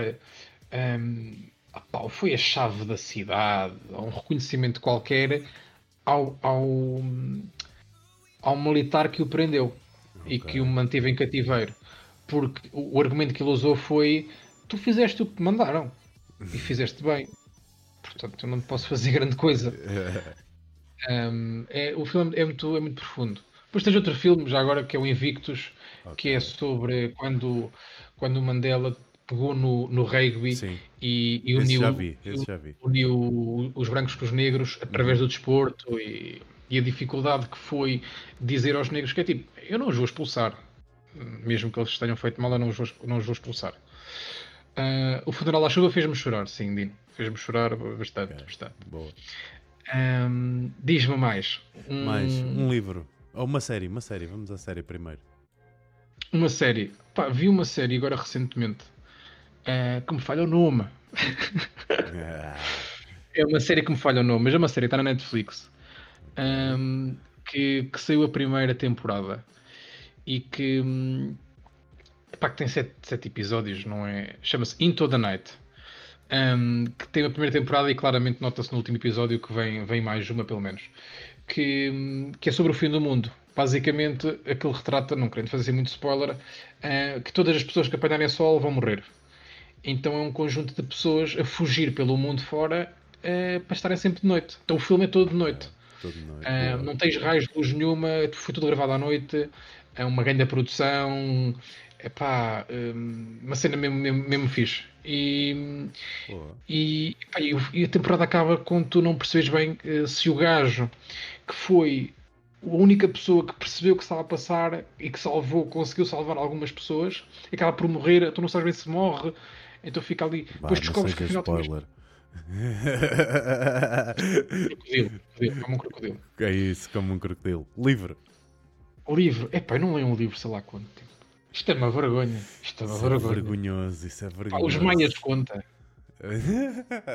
Pá, os Maias aquilo está a giro. Sério, tu vais, vais sugerir o pior, o pior livro. De, aliás, é pior livro. Não, peço desculpa, não me batam já. O livro de mais difícil leitura em Portugal, que não é o pior livro, o livro é muito bom, mas é de muito difícil não, leitura. Tenho aqui, tenho aqui um que li recentemente, ainda não acabei, mas está quase que é o Mercator. Pá, não, não é uma história. Okay, é, é, basicamente é, é, a nossa, é a nossa Bíblia do é marketing. Bíblia, exatamente. Ah, isto no outro dia houve uma professora que me perguntou se eu tinha lido, eu disse que não. Ai, como assim? Como se atreve? Como assim você quer ser marketing e não, e não, e não leu o livro? E já leste e... os princípios do marketing, do Kotler? É mais porque... Não, estás a perceber? É este o ponto. Eu não estou então lê, então lê, amigo. Esses dois é, é as, as, referências máximas do marketing. Eu não sei qual é o que tu leste do Mercator, o que eu tenho é sobre os CPLP. Sim. É o mesmo que o teu? Sim. Pronto. Uh, que basicamente foi escrito por vários ministros e figuras do CPLP a, a falarem de marketing e, e, no fundo quase dão casos sobre um, os próprios um, países, uh, estratégias de marketing que implementaram. Um, e é um livro que é tão fácil um, um, uma pessoa que trabalha numa fábrica ou o maior responsável pelo marketing do país lerem que, que, que vão, vão certamente.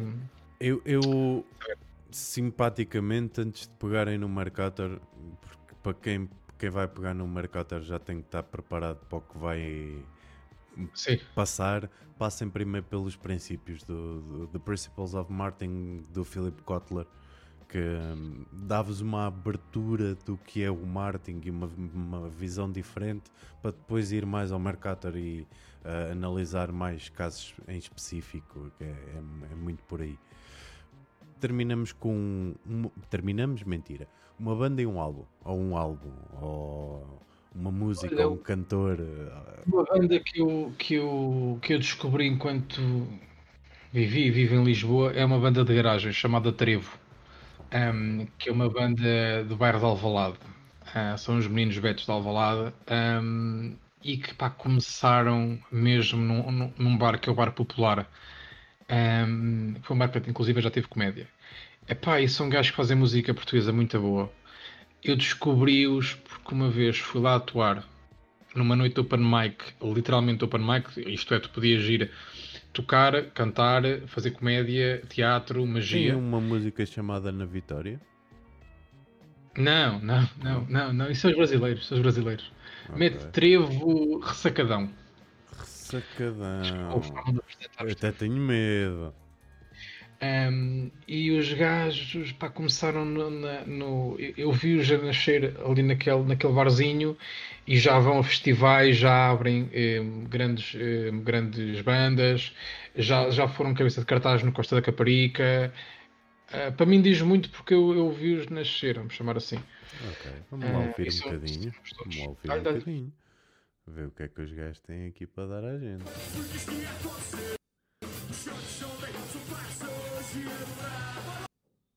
Ok, música brasileira. O YouTube está tá, tá a fritar. Não vale a pena. Continuamos. Sim, senhora, fica aí a sugestão do Estrevo. Uh, e então, última pergunta e para fechar. Uh, pergunta do Shanti: Qual foi o maior robalo que apanhou?